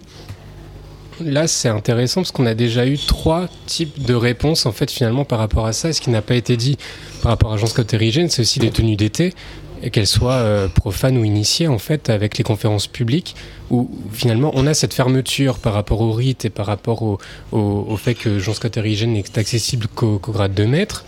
Mais on a en même temps cette ouverture finalement euh, avec les tenues d'été notamment et toutes les différentes Faut rappeler conférences que les tenues d'été, hein, pour les, pour les profanes qui nous écoutent, c'est Oui. des tenues qui ont lieu juillet-août. C'est ça. Il y a une dizaine de tenues, je crois, une Voilà. douzaine. Et la, les première et la de dernière sont des tenues ouvertes à tous. C'est ça, absolument. en général des conférences du grand maître. Enfin, la dernière, en tout cas, c'est sûr. hein. C'est ça. C'est ça, donc euh, voilà, donc c'est par rapport à. à- c'est ça aussi qui est super intéressant et super beau finalement dans, dans- dans notre rendez-vous là, c'est que trois prises de parole et trois manières différentes également d'agir, alors que finalement on parle de la même chose, les, lo- les loges d'études et de recherche. Voilà, c'était. trois prises de parole et on va, on va donner la parole à, à la quatrième euh, loge d'études et recherches. Mais avant ça, on va, on va écouter Reven. Alors Reven, euh, voilà, c'est notre spécialiste, j'ai dit comme tout à l'heure, mondialement connu dans le quartier du cinéma. Euh, on ne le présente plus, Reven. Euh, alors moi, je vais, je vais, je vais demander de, chroniquer sur Godard, parce que comme vous savez, Godard est, décédé récemment. Et je lui avais dit, mais tu vois, tu as 26 ans. Quand j'avais 26 ans, moi j'ai découvert Godard, mais c'était il y a longtemps. Tu as 26 ans et je vais, je vais poser la question, mais comment un, un jeune, même passionné de cinéma, peut encore s'intéresser à un vieux bonhomme comme Godard, surtout avec toutes les polémiques, on ne va pas rentrer dans les polémiques, et donc tu, nous as répondu avec ta chronique. Tu as la parole. Ok. Euh, bon ben, merci Philippe. Ben, bon déjà, euh, bonjour tout le monde. Euh, Godard, c'est bon, quand même un réalisateur qu'on en pense qui, a beaucoup importé au cinéma à son époque, qui a été un des, pionniers du mouvement euh, dit Nouvelle Vague avec Truffaut et toute la bande des cahiers du cinéma. Donc euh, c'est- quand même pas, c'est quand même pas rien. Euh, et sa disparition, qui, est donc euh, qui n'est pas seulement une perte pour les cinéphiles, c'est aussi la conclusion bah, d'une époque qui a vu le cinéma français entrer dans une ère de, de modernité, de révolution technique, parce que la nouvelle vague, c'est aussi ça, c'était pouvoir tourner dans des décors réels, pouvoir montrer le vrai Paris et non des studios. Euh, donc, euh, à l'instar de Truffaut, comme je l'ai dit, de Chabrol, de Rivette, de Romer, avec lequel il a travaillé, qu'on cite euh, pas assez, à mon goût, ben Godard a incarné donc la nouvelle vague. Mais ce n'était pas le réalisateur seulement d'À bout de souffle ou de Pierrot le Fou ou du Mépris qu'on pleure aujourd'hui. C'est l'enterrement pur et simple d'une certaine conception du cinéma qui aura tout bouleversé. Avant que Godard et les autres ne deviennent cinéastes, les films, donc comme je l'ai dit, tournés en studio, tout était factice et parfaitement contrôlé. Et à bout de souffle, euh, à l'instar de 400 coups de, son ami Truffaut, montrait euh, la ville de Paris telle qu'elle fut dans les années 60. À bout de souffle sentait le vrai, l'authenticité. C'est pourquoi c'est un film aussi important pour les cinéphiles. Godard a toujours été euh, plus intéressé par le langage du 7e art que par la volonté de raconter une histoire crédible, cohérente. C'est pour ça qu'à titre personnel, je préfère toujours le Godard de la première période que le Godard après, euh, qui est allé trop loin dans l'expérimentation et qui a pu un peu nous, nous perdre. Je pense qu'il s'est perdu lui-même d'ailleurs, mais bon, c'est un avis personnel. Euh, donc, euh, si au début il travaillait avec les plus grandes stars du moment, il a quand même révélé Jean-Paul Belmondo et Anna Karina, ce qui n'est pas rien non plus, et Jean-Claude Bréali et plein d'autres, donc plein d'autres acteurs de l'époque.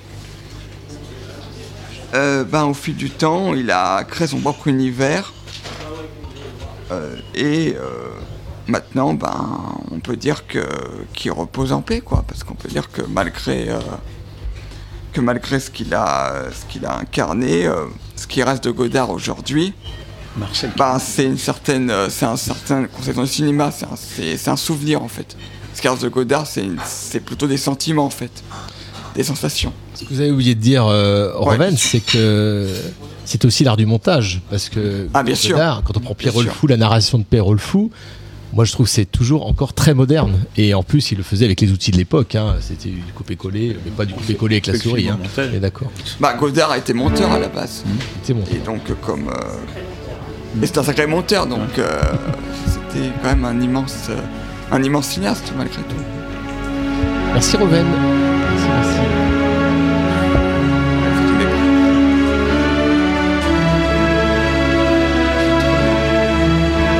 Forcément, on écoute un peu de musique de film.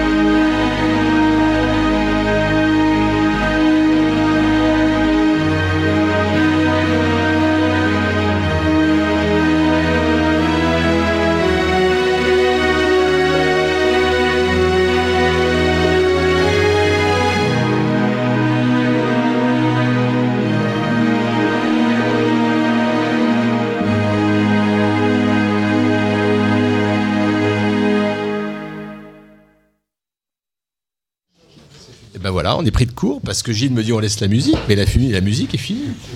Eh bien, nous allons euh, continuer notre tour de table euh, des loges de recherche d'études et de recherche qui sont représentées euh, ce soir sur Radio Delta.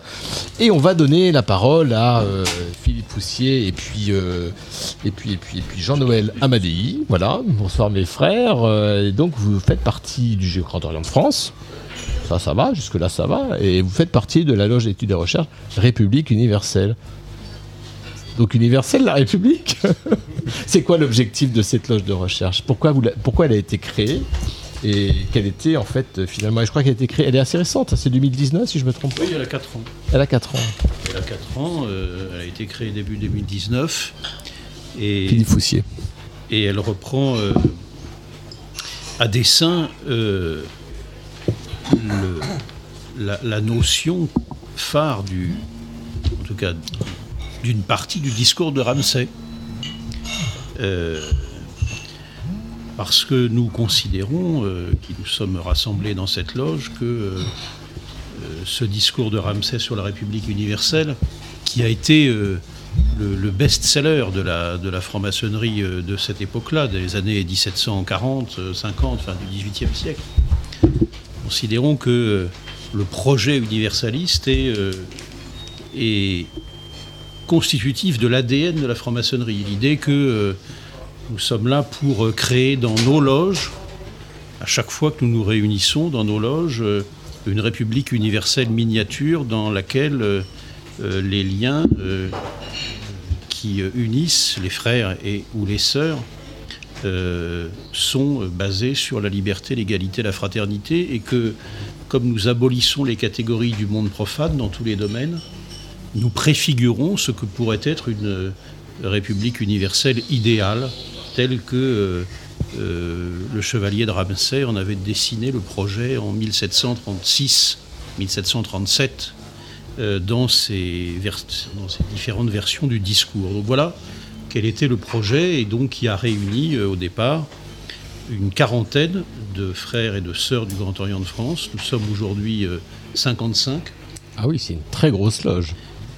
Alors c'est une, c'est une grosse loge, mais qui a une particularité, mais je vais laisser aussi, euh, bien sûr, Jean-Noël Amadei euh, euh, s'exprimer, qui a une particularité forte, et qui fait d'ailleurs que nous nous réunissons que quatre fois par an, Mhm.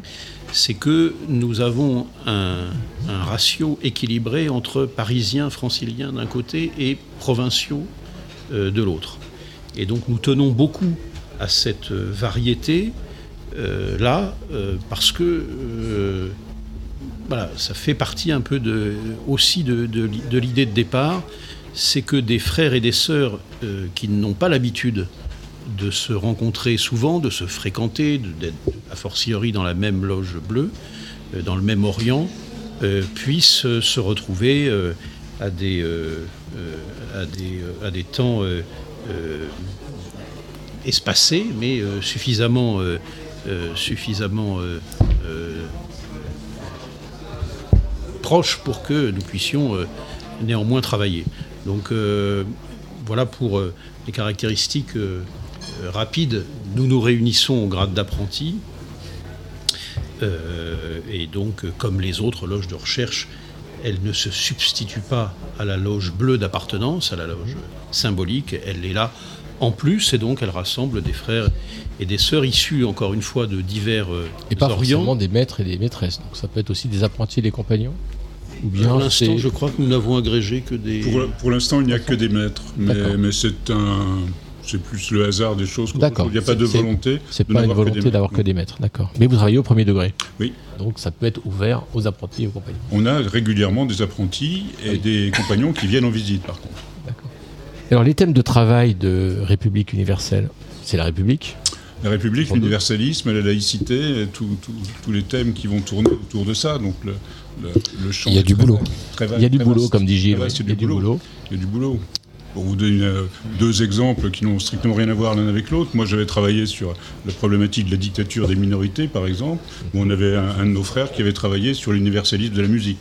Donc vous voyez, on est vraiment sur des, sur des thèmes qui peuvent être très, très variés. D'accord. Et ça se passe comme euh, les autres loges de recherche, c'est-à-dire il y a un thème de travail, ou bien les, les- les frères et les sœurs proposent des thèmes, et puis il y a une planche, et puis il y a un débat. C'est Ah, le- l'éternel système avec le mélange, de- le mélange des deux principes. C'est-à-dire qu'il y a toujours des frères et des sœurs qui nous proposent des thèmes et on va essayer de raccrocher ça à, à d'autres, planches de façon à ce qu'il y ait quelque chose d'homogène, euh, d'homogène dans, une, dans une même tenue, enfin, d'une façon, de façon à ce qu'il reste quelque chose de, de, de dense et, de, et de, de logique entre les diverses planches d'une même tenue. Alors par exemple, je crois qu'il y a une tenue euh, samedi matin. Non. C'est la grosse différence avec, Ah. avec Eiffel. C'est ce qui nous oppose très nettement. Eux, ils sont du matin, nous, on est de l'après-midi. Exactement, c'est 14h ou 14h30, euh, rue Cadet. Il y a, y a J'ai reçu l'invitation par euh. Et, euh, et donc, à cette occasion, vous allez être installé vénérable maître. Oui, demain. Enfin, si tout se passe bien. Bah, S'il n'y a pas de jamais. putsch avant, mais C'est vous ça. savez, S'il y a en maçonnerie, tout peut arriver. Ah, bah, nous, sûr. sommes, nous ne sommes que des assemblées humaines, vous savez. Ah bah oui, bien sûr. Et alors, euh, donc, vous publiez des, vos travaux, et je vous remercie de me les avoir euh, envoyés. Vous publiez des, des, des cahiers, hein, il y en a trois, qui correspondent, je crois, aux trois années de travail, euh, c'est ça, hein, et c'est particulièrement intéressant. La question, je me pose, bon, ces cahiers sont destinés plutôt- Non, c'est pas Numérilive, c'est une autre maison d'édition. euh, Édition matériologique. qui dépend du Géo ou Non, enfin, pas peu, du peu importe, hein, c'est vraiment une, une édition particulière. On a volontairement cherché un éditeur qui ne soit pas un éditeur de la, de la famille. D'accord. De façon justement à sortir du vaste clos, de- du vaste clos des éditeurs maçonniques qui ne s'adressent qu'à des maçons, etc. Donc, on a Donc c'est disponible, éditeur- c'est disponible à tous. Euh, C'est disponible à tous. Euh, L'intérêt de ce type de publication, c'est que ça s'adresse aussi bien aux maçons qu'aux profanes.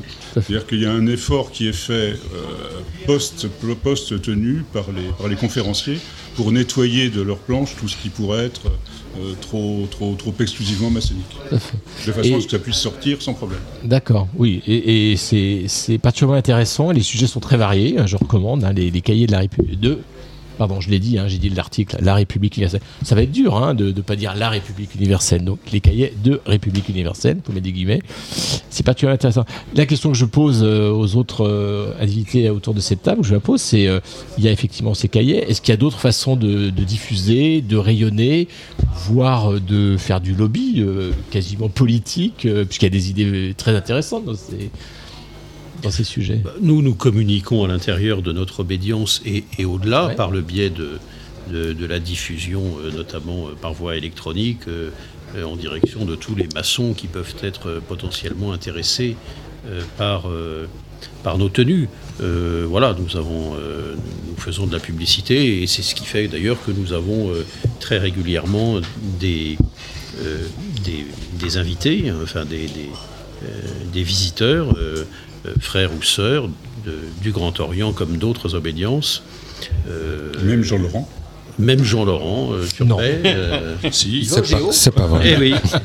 Eh oui. Contrairement à ce que d'aucuns pourraient penser.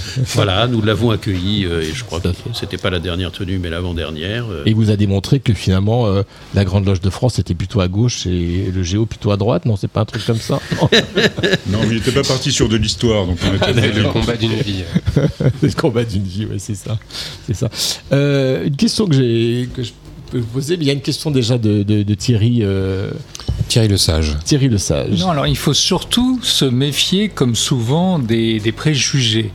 Euh, je vous renvoie à une- la commission des vœux lors du convent, si je ne dis pas de bêtises, de 1906, euh, qui appelait à ce que, euh, de la Grande Loge de France, hein, qui appelait à ce que les enfants soient retirés des familles et élevés euh, dans des, des- des- des cercles républicains pour éviter d'avoir une influence trop forte, trop cléricale, etc. Enfin bon, euh, les choses évoluent, le, le- le concept de gauche et de droite, de progressisme ou, ou- ou- de traditionnaliste est très très évolutif.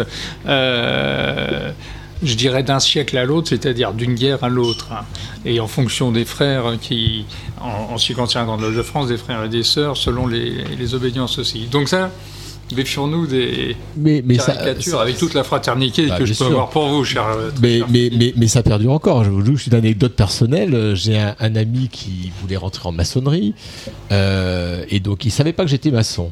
Donc il va, euh, il rencontre une femme de la Grande Loge. euh, C'était donc le seul qui savait pas que tu n'étais À maçon. l'époque, euh, personne ne le savait, j'avais pas encore euh, émis quelques écrits. et, et donc, il, va, il, il rencontre une amie d'amie qui était une, une femme de la Grande Loge de France, pardon, de la Grande Loge féminine de France, une sœur, et euh, qui lui dit bah, écoutez, c'est- je vais, je vais lui dire son prénom, il s'appelle Jacques, et il lui dit bah, écoutez, c'est pas compliqué, hein. si vous êtes de gauche, vous allez au Grand Orient, si vous êtes de droite, vous allez à la Grande Loge de France. Et donc, je, il, me dit ça, et je lui dis, bah, écoute, euh, c'est un peu plus compliqué que ça, viens à la maison, viens prendre un café, on va en discuter. Et puis finalement, il est venu chez nous quand même, bien que ça soit un mec plutôt de gauche. Donc, vous voyez, c'est. euh, oui, Emmanuel. Ah, il y a toujours un, micro qui va circuler. euh, Emmanuel Guérino. Peut-être pour rebondir sur cette question de gauche-droite et à travers l'exemple de la loge Eiffel, je, je peux dire, sans trahir qui que ce soit, que toutes les opinions politiques sont, ou sensibilités ou philosophies politiques sont représentées. Et c'est bien là l'intérêt de nos débats. C'est qu'ils soient euh, non pas con- conf- en confrontation, mais contradictoires et contradictoires.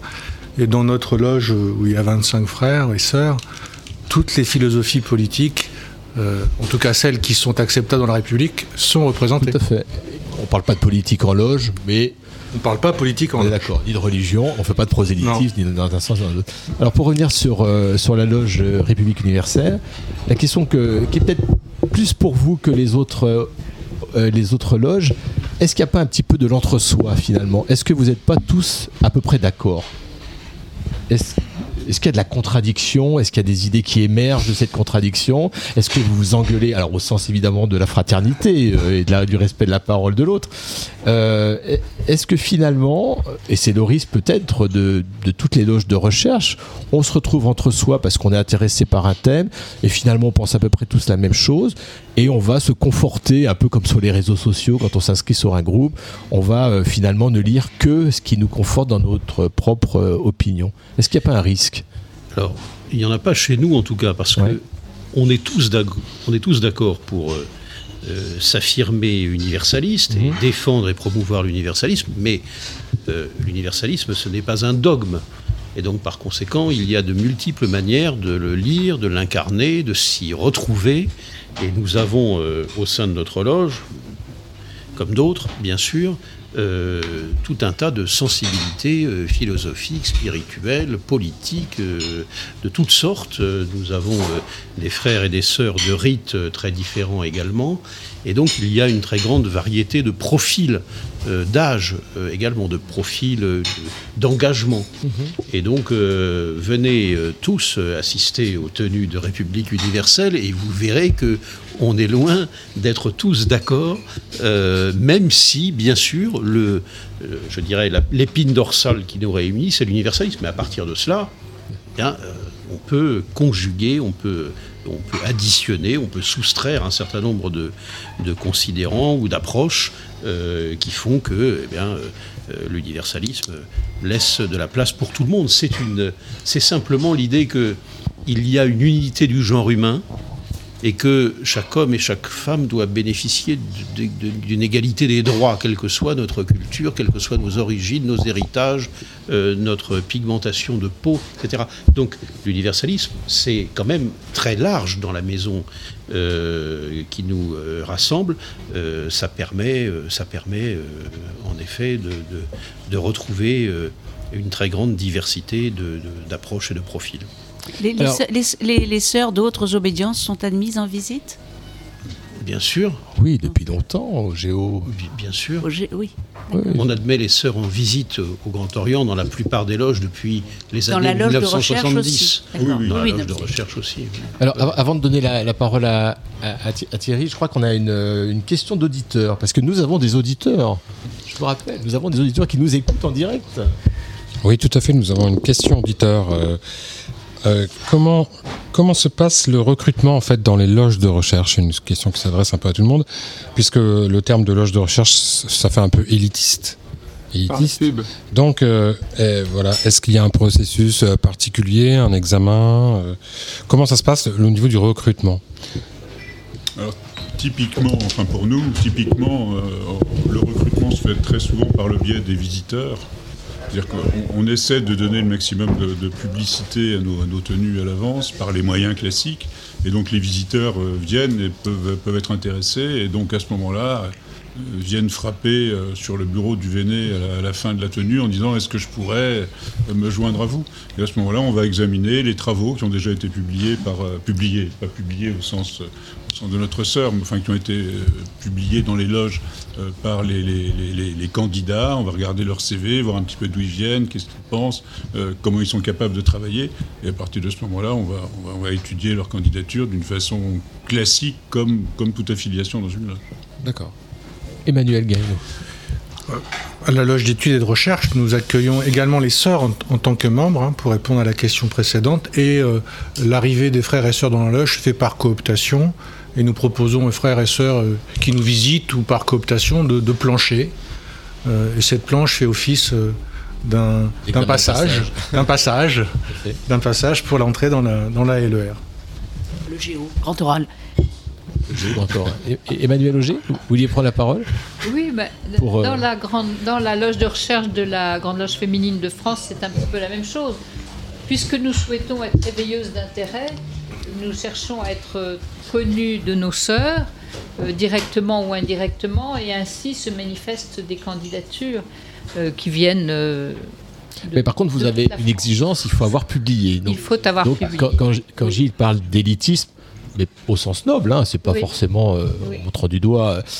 Il faut avoir publié. Il faut avoir donc il y a quand même quelque chose de plus exigeant dans les membres, pas, pas dans les visiteurs, on est bien d'accord, hein, mais dans les Et je membres. voudrais préciser aussi par rapport aux, aux travaux que font mes frères euh, de Jean Scott Érigène. Jean Scott Érigène, euh, au sein de la Grande Loge féminine de France, il y a des groupes de sœurs que nous nommons pas loge de recherche, mais commission, Oui.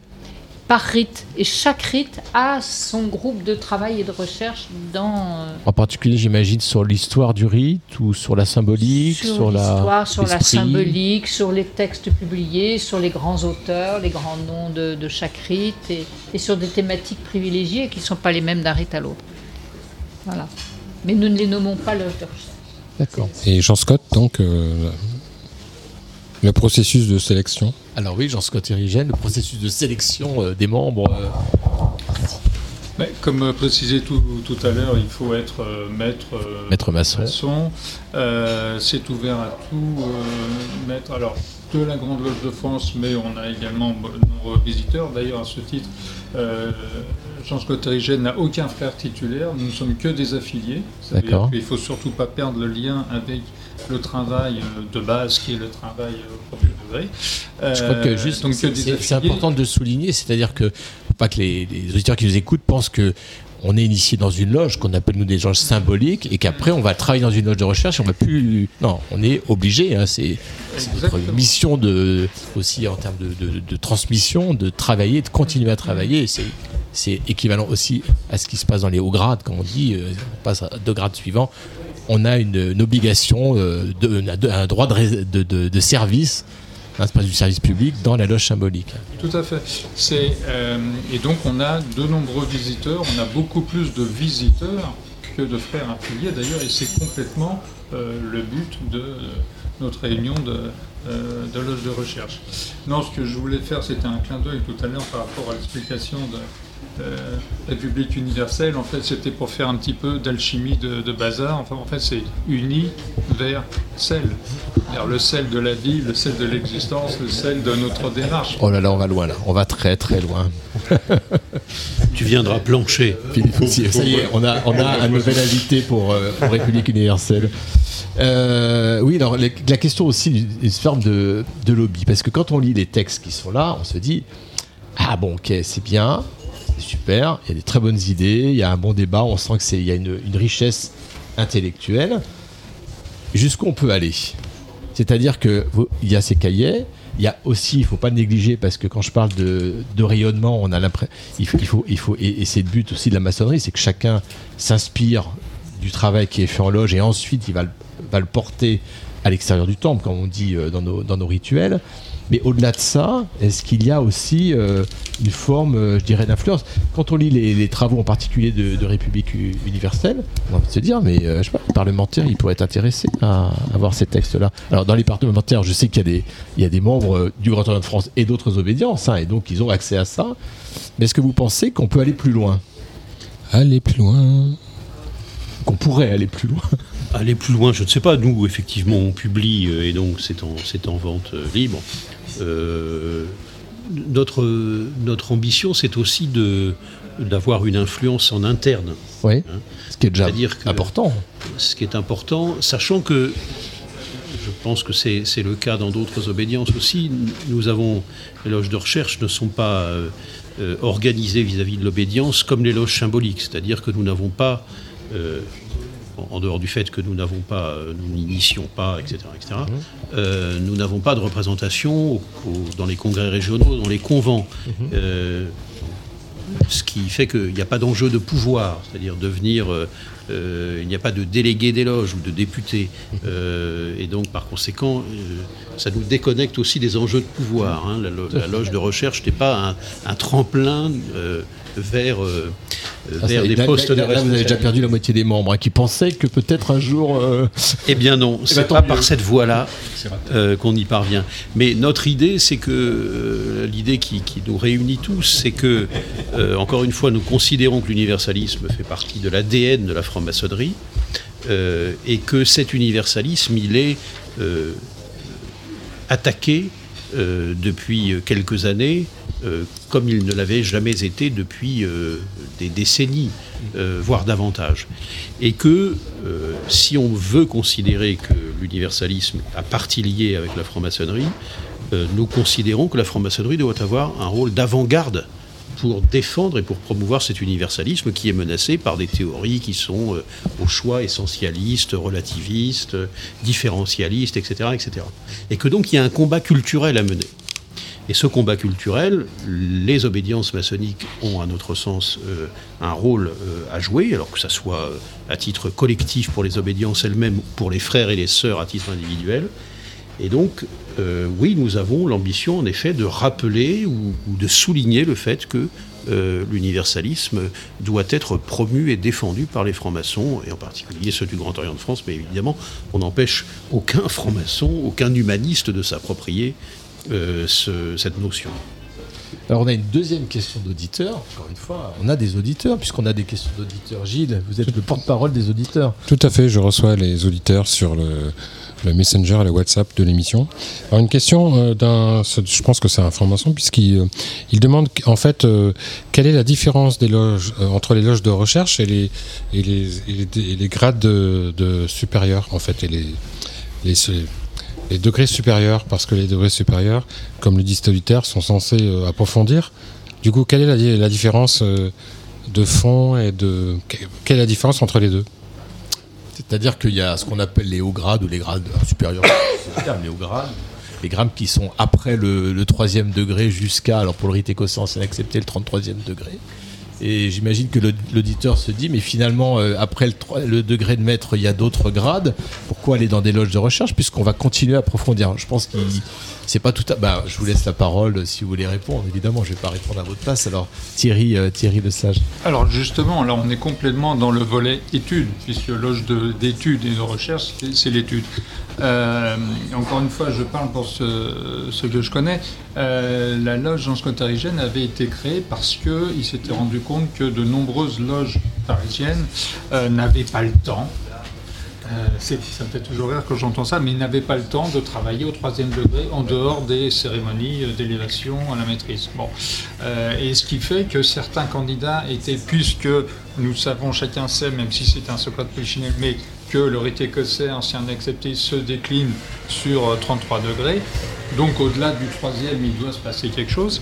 Euh, et de fait, il y avait certains euh, jeunes maîtres qui étaient présentés à, des ateliers euh, euh, de perfection ou de perfectionnement, comme on veut, et qui visiblement ne connaissaient que pas grand-chose du troisième degré. Et du coup, c'était l'un des axes de fondation euh, de la loge Chance Cottarigène pour aider, pour faire travailler des jeunes maîtres, pour leur, euh, leur euh, faire comprendre l'intérêt, la portée et le développement du troisième degré de ce rite.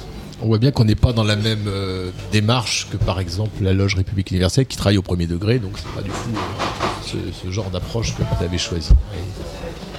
Mais de toute façon, on n'est pas. euh, il est clair qu'une loge, une loge d'études et de recherche est là pour travailler, euh, pour permettre aux, aux frères qui sont dans, aux frères et aux sœurs qui sont dans les loges bleues, de travailler sans avoir besoin pour eux de poursuivre leur travail, sans avoir besoin pour autant d'avoir une nouvelle démarche initiatique.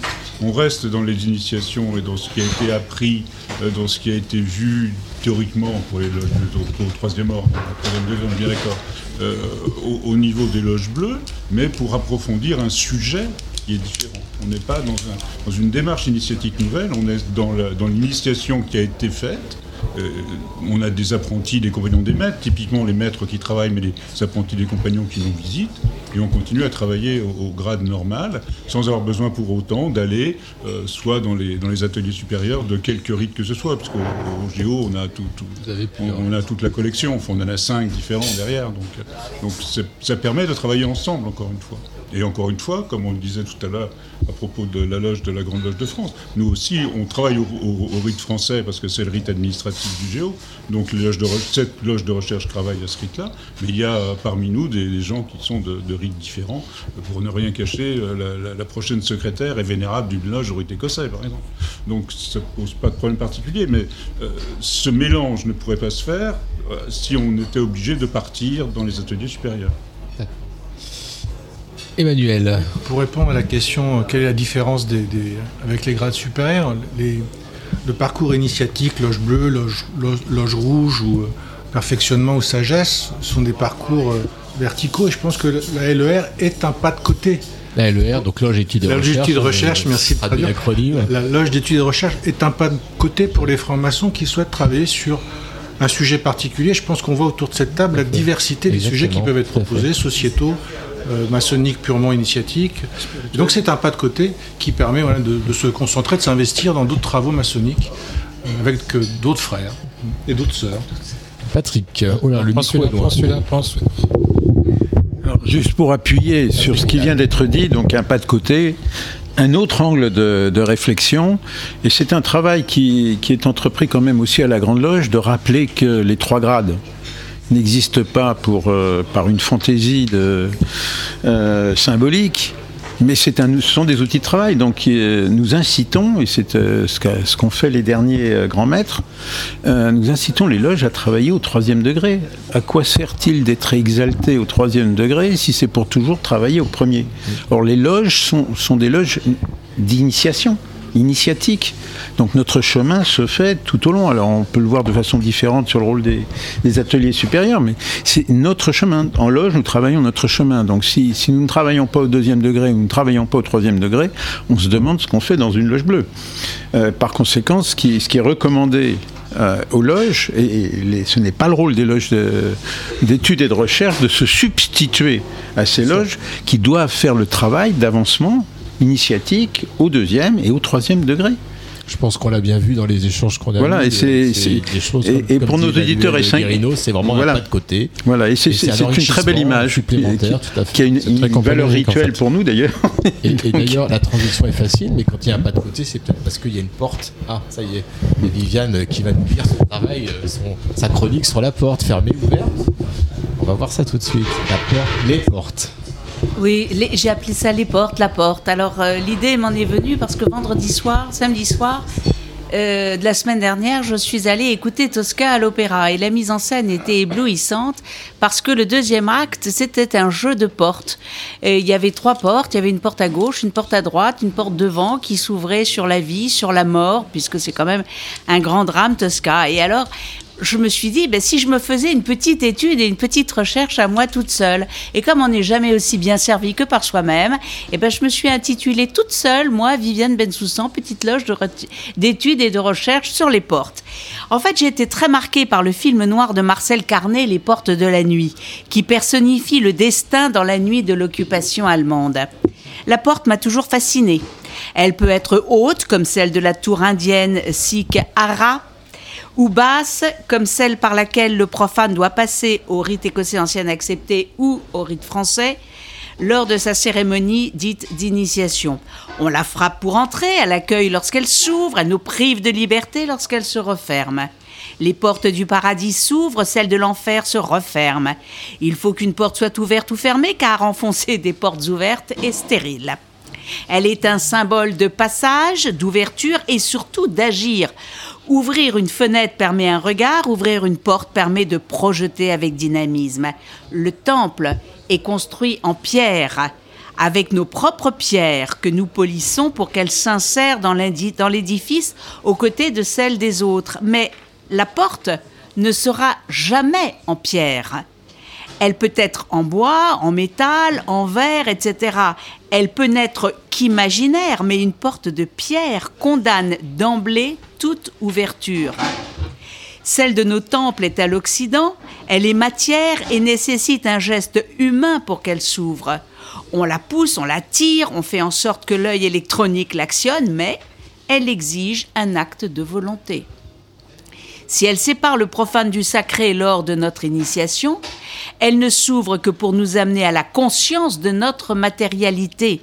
Seule l'humilité nous permet, lorsqu'elle est basse, de la franchir. Porte en hébreu se dit Dalet. C'est la quatrième lettre de l'alphabet Dalet.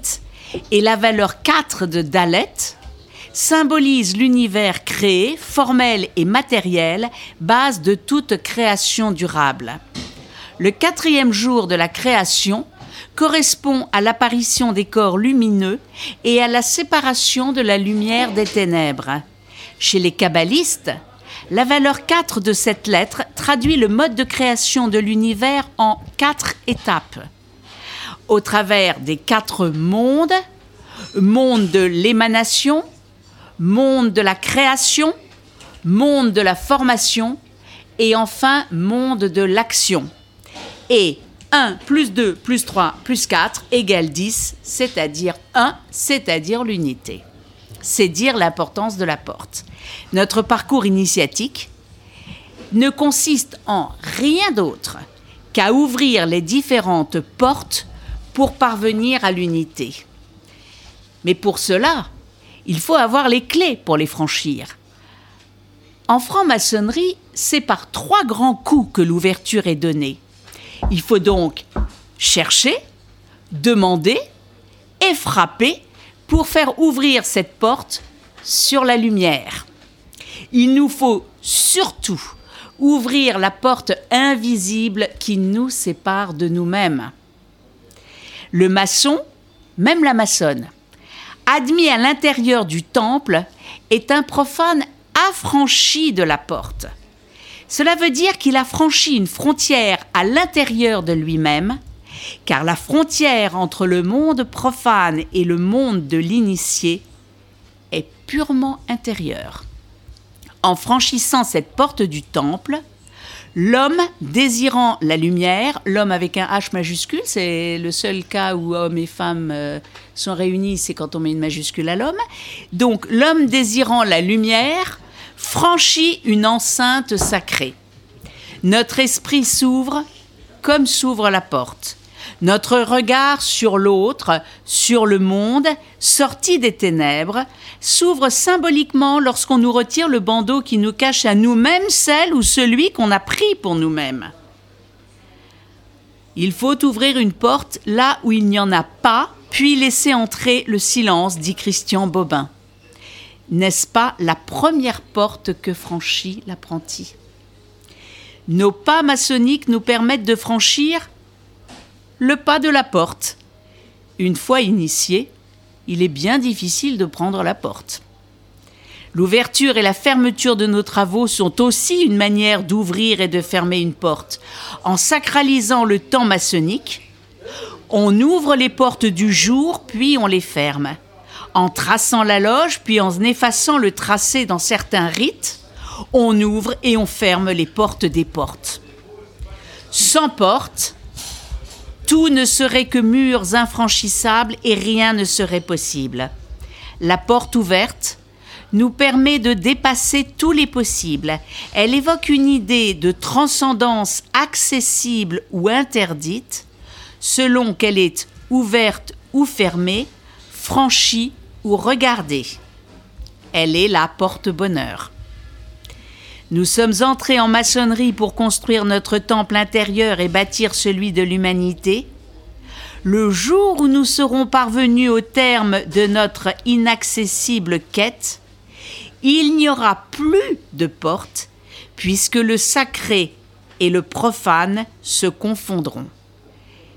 Ces portes ne se fermeront point le jour, car il n'y aura point de nuit. Apôtre 21, 25. Tant que la nuit et le jour existent, soyons vigilants et encadrons la porte du chambranle de notre fraternité, car, comme il l'est chanté dans les portes de la nuit, les enfants ou les frères et sœurs, les enfants qui s'aiment s'embrassent debout contre les portes de la nuit. Oh, je voudrais tant que tu te souviennes des jours heureux où nous étions amis.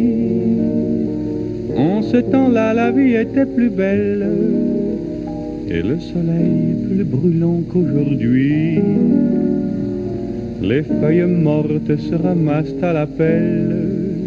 Tu vois, je n'ai pas oublié.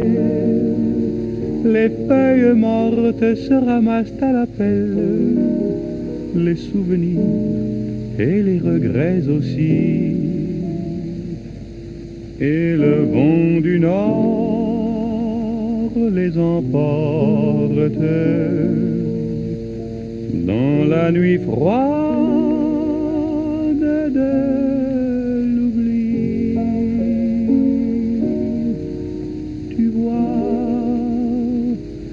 je n'ai pas oublié la chanson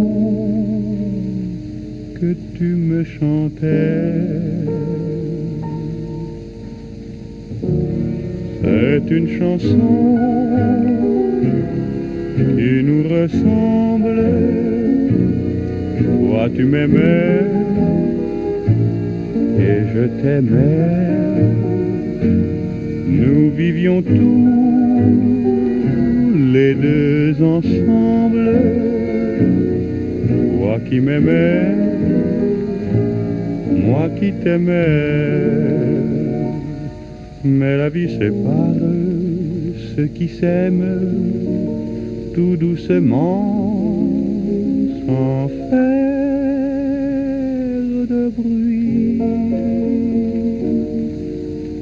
Et la mer efface sur le sable les pas des amants désunis. La la.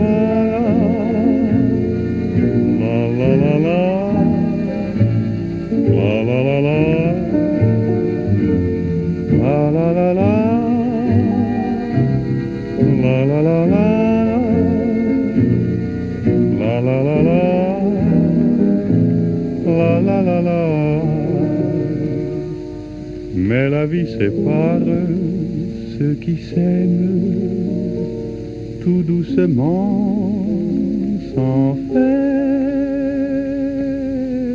de bruit. Et la mer efface sur le sable les pas des amants. Non, non, je les garde. Ouais. Donner données, reprendre ses volets. hein. Vous êtes euh, toujours sur Radio Delta et vous êtes Toujours en direct. Et figurez-vous qu'il y a encore une. Alors, je- avant, avant de passer à la question de l'auditeur, la troisième question de la soirée, il- les micros étaient, étaient coupés pendant la, la chanson des Feuilles Mortes, mais en fait tout le monde chantait autour de la table parce que c'est effectivement une chanson que qu'on connaît bien et, Et, qu'on- et parce qu'on chante remarquablement bien. et voilà, exactement. La prochaine fois, on laissera les micros ouverts. Ouais, Euh, non, peut-être pas finalement. Alors, c'était quoi, Gilles, cette question d'auditeur euh, sur le fil WhatsApp de la- Alors, la question auditeur, euh, c'est euh, est-ce que- est-ce qu'il existe des, des, des, des- des opérations, des cérémonies ouvertes où, où donc les, non-initiés peuvent, euh, peuvent venir et assister? Assister pas à des tenues, alors à assister plutôt à des conférences. euh, à Des, conférences ouvertes, des loges de recherche, ouais, est-ce qu'il y a des choses comme ça? Et j'ai rajouté une question subsidiaire, donc qui pourrait être euh, du, du coup radiodiffusée. Voilà, c'est là le placement de produit en fait. C'est bien compris. hein. Donc, nous sommes à votre disposition pour euh, toute action. Alors, Viviane. euh, Oui, je- à la Grande Loge féminine de France, nous avons tous les ans une journée temple ouvert. Oui. Euh, Toutes les sœurs se sauvent. toutes Ah non, les- pardon. euh, des sœurs, des sœurs, conf- oui c'est ça, où des sœurs conférencières dans les différents temples présentent des planches qui ont été sélectionnées et où des profanes peuvent venir assister à des planches dans les temples qui sont euh, ouverts à cette occasion. Et puis moi je voudrais euh, également répondre. Enfin, je- je- je- après, les autres répondront aussi certainement. Mais je voudrais aussi rappeler euh, toutes les cérémonies euh, qui sont prévues par les règlements généraux de certaines obédiences. Euh, la nôtre, nous avons des cérémonies de présentation pour les couples euh, de même sexe, de sexe opposé, enfin ce qui fait plaisir. Et des cérémonies de, de présentation de bébés. Des enfants, euh, oui, des d'enfants, voilà, et des de baptême républicain c'est ça. ou Et où, maçonnico-républicain. où là, C'est pour les profanes- sacrifices, c'est Les ça profanes, absolument, on mange le sang des petits enfants. Mais ça, c'est à Pessard. Ça, c'est quand c'est pour les juifs seulement.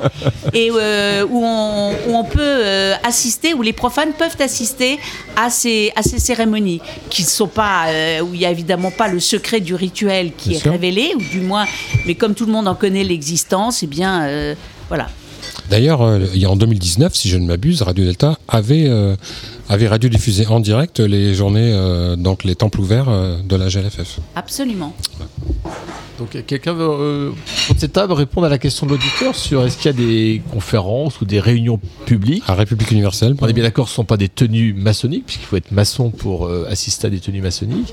Donc, des tenues blanches ouvertes euh, à tous. Euh, Patrick Patrick Vidal? Ou encore la question, ça pourrait être est-ce que la loge de recherche a pour mission de Alors. faire euh, ce qu'on fait quand on fait des tenues blanches euh, ouvertes euh, Alors, c'est pas, pas en ce qui concerne Jean Scott Érigène, mais euh, il faut rappeler que d'une manière générale, il y a toute une série de, de cérémonies ouvertes qui, qui sont prévues, qui sont euh, d'ailleurs qui peuvent être effectivement diffusées. Euh, ça peut être aussi bien, le, ben, prenons l'exemple d'un centenaire, par exemple, d'une loge.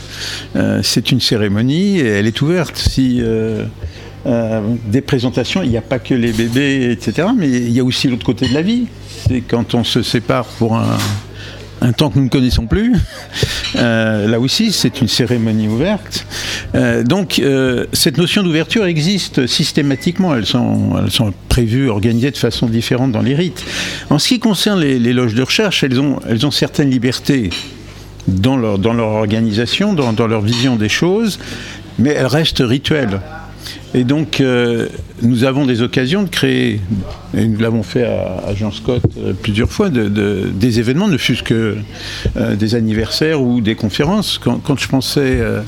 et nous avons aussi la possibilité d'organiser des événements beaucoup plus larges. Comme euh, ce qu'avait évoqué euh, Thierry, la réunion euh, des loges de recherche européennes. Alors là, on est à cheval entre les deux.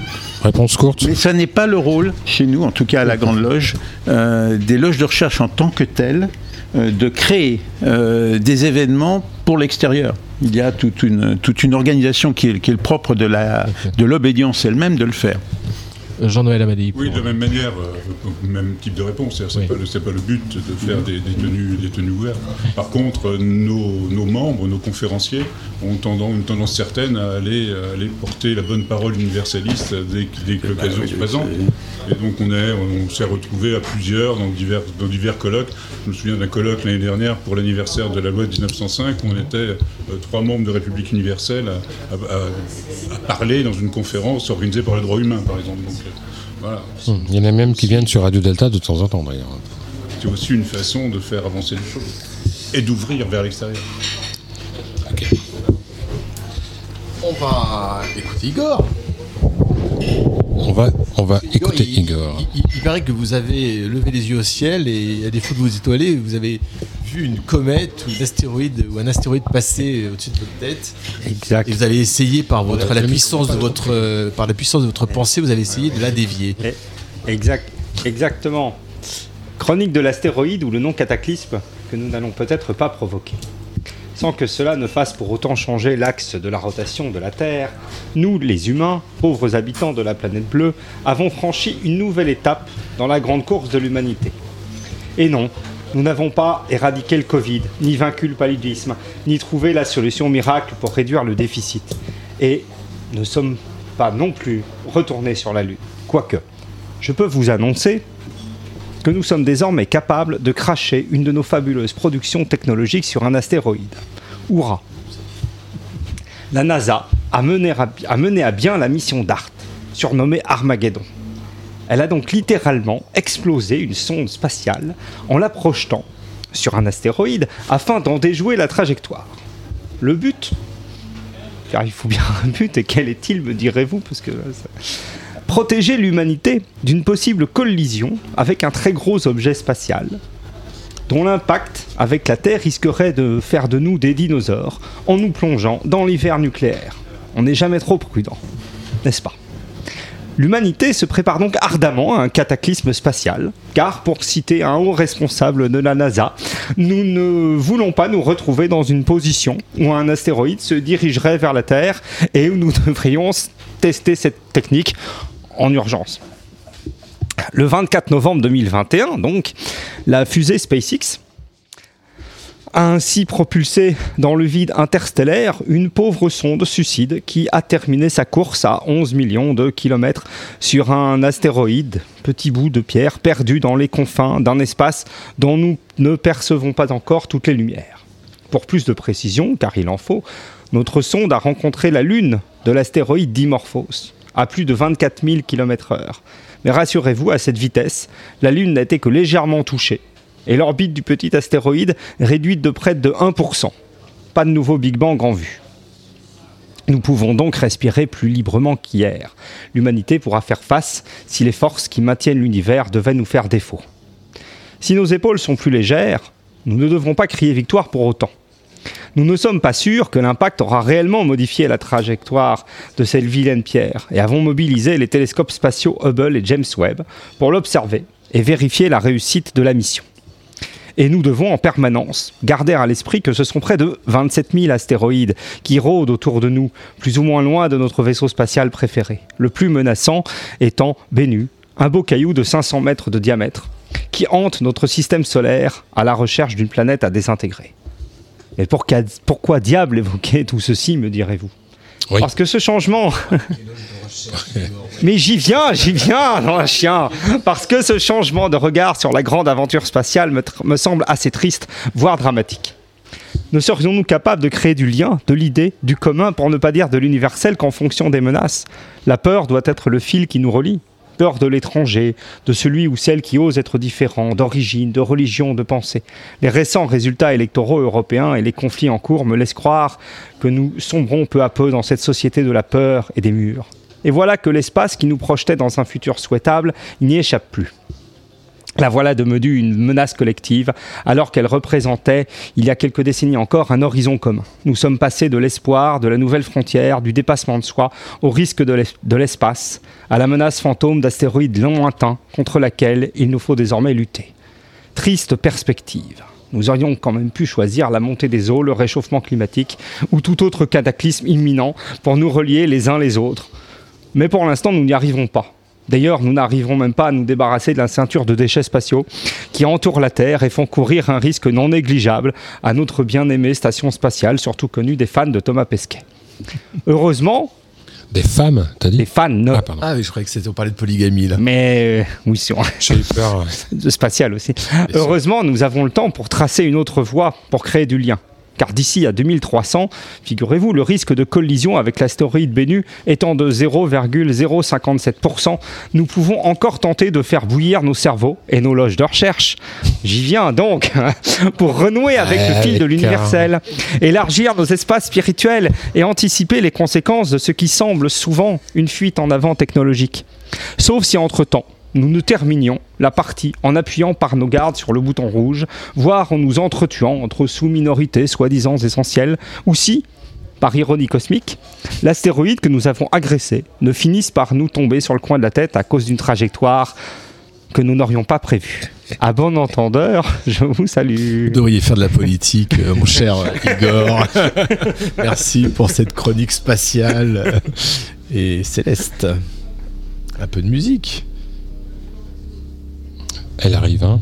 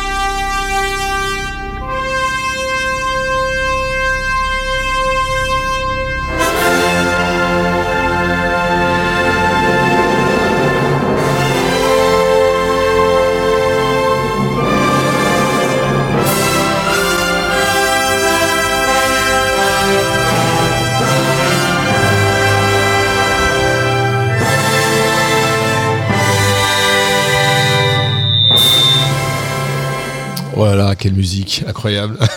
merci, merci Gilles pour cette musique de fin. Euh, on, sent que le collège des officiers va voler au-dessus du pavé mosaïque euh, pour la sortie de la loge. Bon, soyons, soyons ça.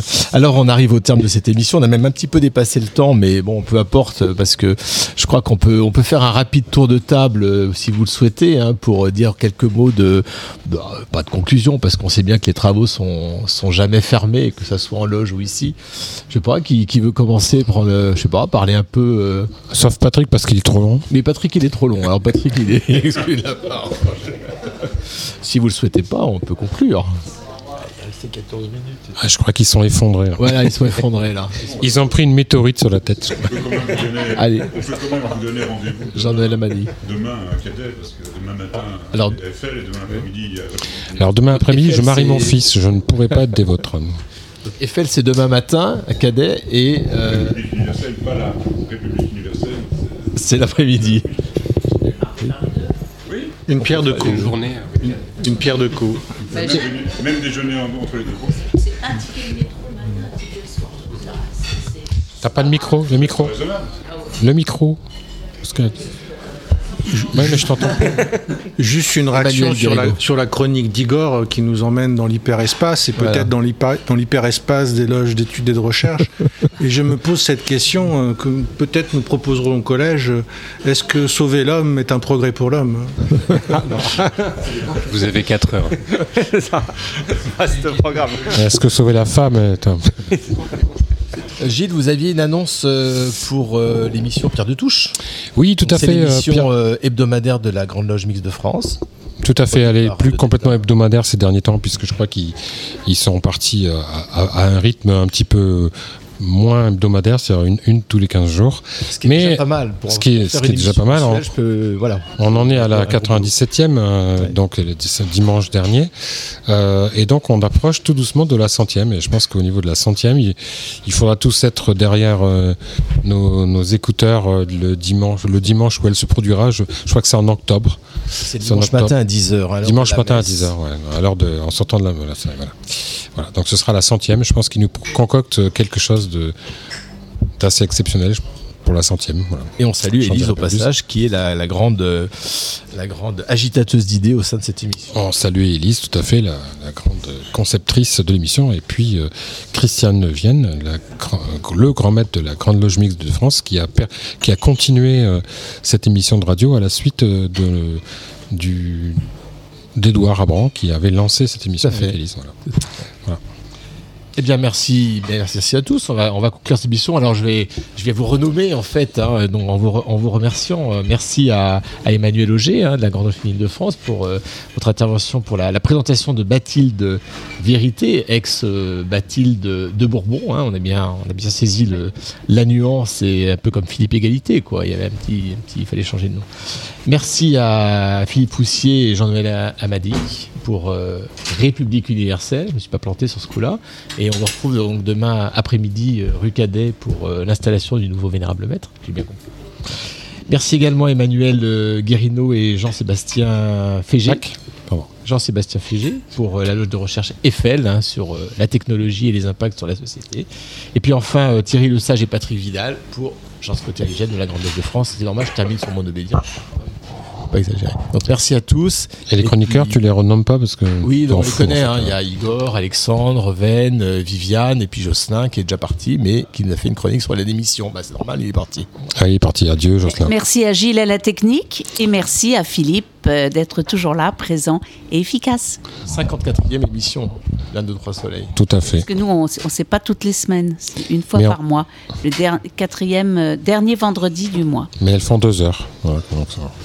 Et la prochaine sera dédiée au thème de on ne sait pas encore, mais on va retrouver bientôt. Et donc on vous donne rendez-vous pour la prochaine émission. Tout à fait, le 20 octobre. dernier vendredi d'octobre. Et puis pour, pour se quitter, pour se quitter, on va passer euh, Wow Wow Wow Wow de, C'est bien dit.